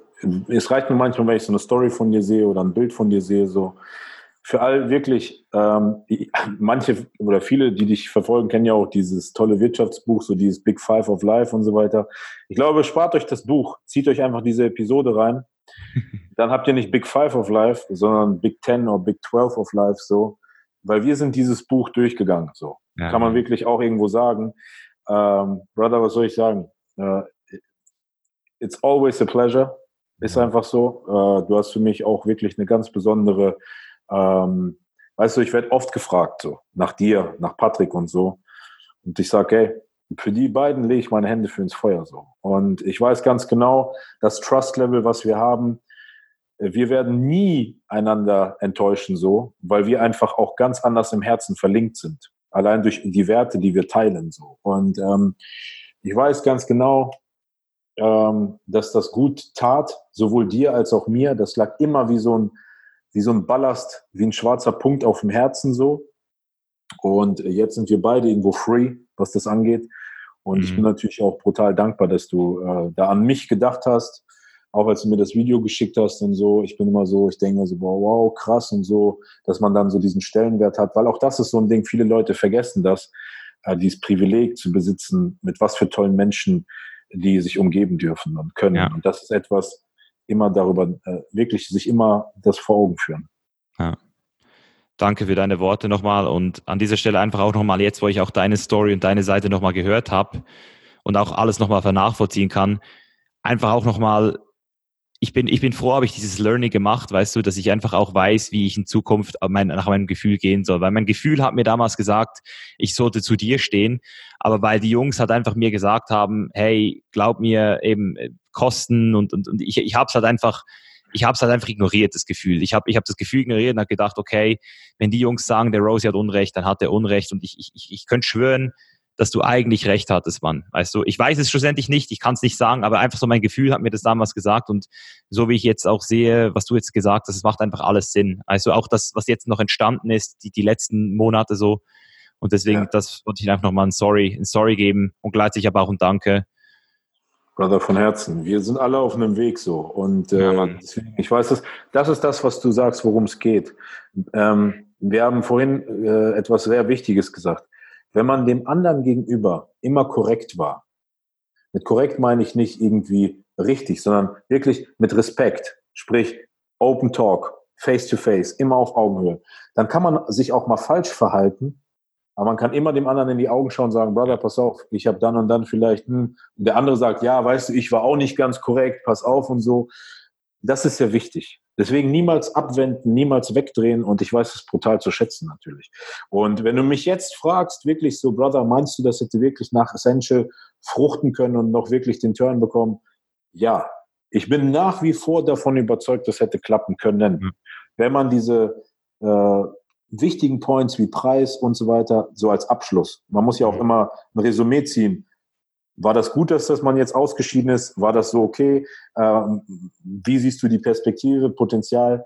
Zu dem Zeitpunkt hätte man es schaffen können. Wenn man mich jetzt fragt, hätte ich gesagt, ja, nach wie vor hätte ich gesagt, ja, ich glaube, ich hätte daran weiterhin geglaubt. Ja. Ne? Erst Leute, da seht okay. ihr es. Realistische Einschätzung. Und ja, Mann, ich danke, wir, wir machen hier fertig. Leute, ich hoffe, es hat euch gefallen. Das war wahrscheinlich der äh, härteste, schwerste Real, äh, Real Talk Podcast für mich und gleichzeitig aber auch der befreiendste. Und wenn ihr noch Fragen habt, wenn es wirklich noch Fragen gibt, ich glaube, das ist eigentlich alles geklärt, aber dann könnt ihr in der Queterinka-Gruppe eure Fragen stellen. Und ich würde sagen, wir sehen uns und teilt diese Folge natürlich auch gerne mit allen jungen Unternehmern oder eben Leuten, die das noch werden wollen. Und äh, wenn ihr noch, äh, wenn ihr noch den Podcast supporten wollt, ein paar Euro, dann könnt ihr das auch machen auf der Webseite chainlesslife.com. Äh, bei vier Euro fängt's an, weil wir machen hier keine Werbung, sondern wir liefern halt wirklich nur den Real Talk. Yes. Peace. Brother, peace, peace, peace, man. Out. ja, Mann, Alter. So, Leute, und da sind wir wieder. Ich hoffe, es hat euch gefallen und ihr konntet einiges äh, aus der Folge rausziehen für euch. Äh, wie gesagt, es war eine sehr, sehr, sehr äh, intensive Folge, aber ich denke, es war wirklich nötig und ich werde euch auf jeden Fall auf dem Laufenden halten und ich hoffe wirklich, dass in den nächsten Tagen da noch ähm, jemand sich bei mir meldet, damit ich wenigstens noch das, ja, das wieder zurückkriege, was mir gehört, ähm, nämlich, äh, ja, meine Daten schlussendlich. Also das ist so das Einzige, äh, auf das ich noch beharren werde solange ich äh, irgendwie die Möglichkeit habe dazu.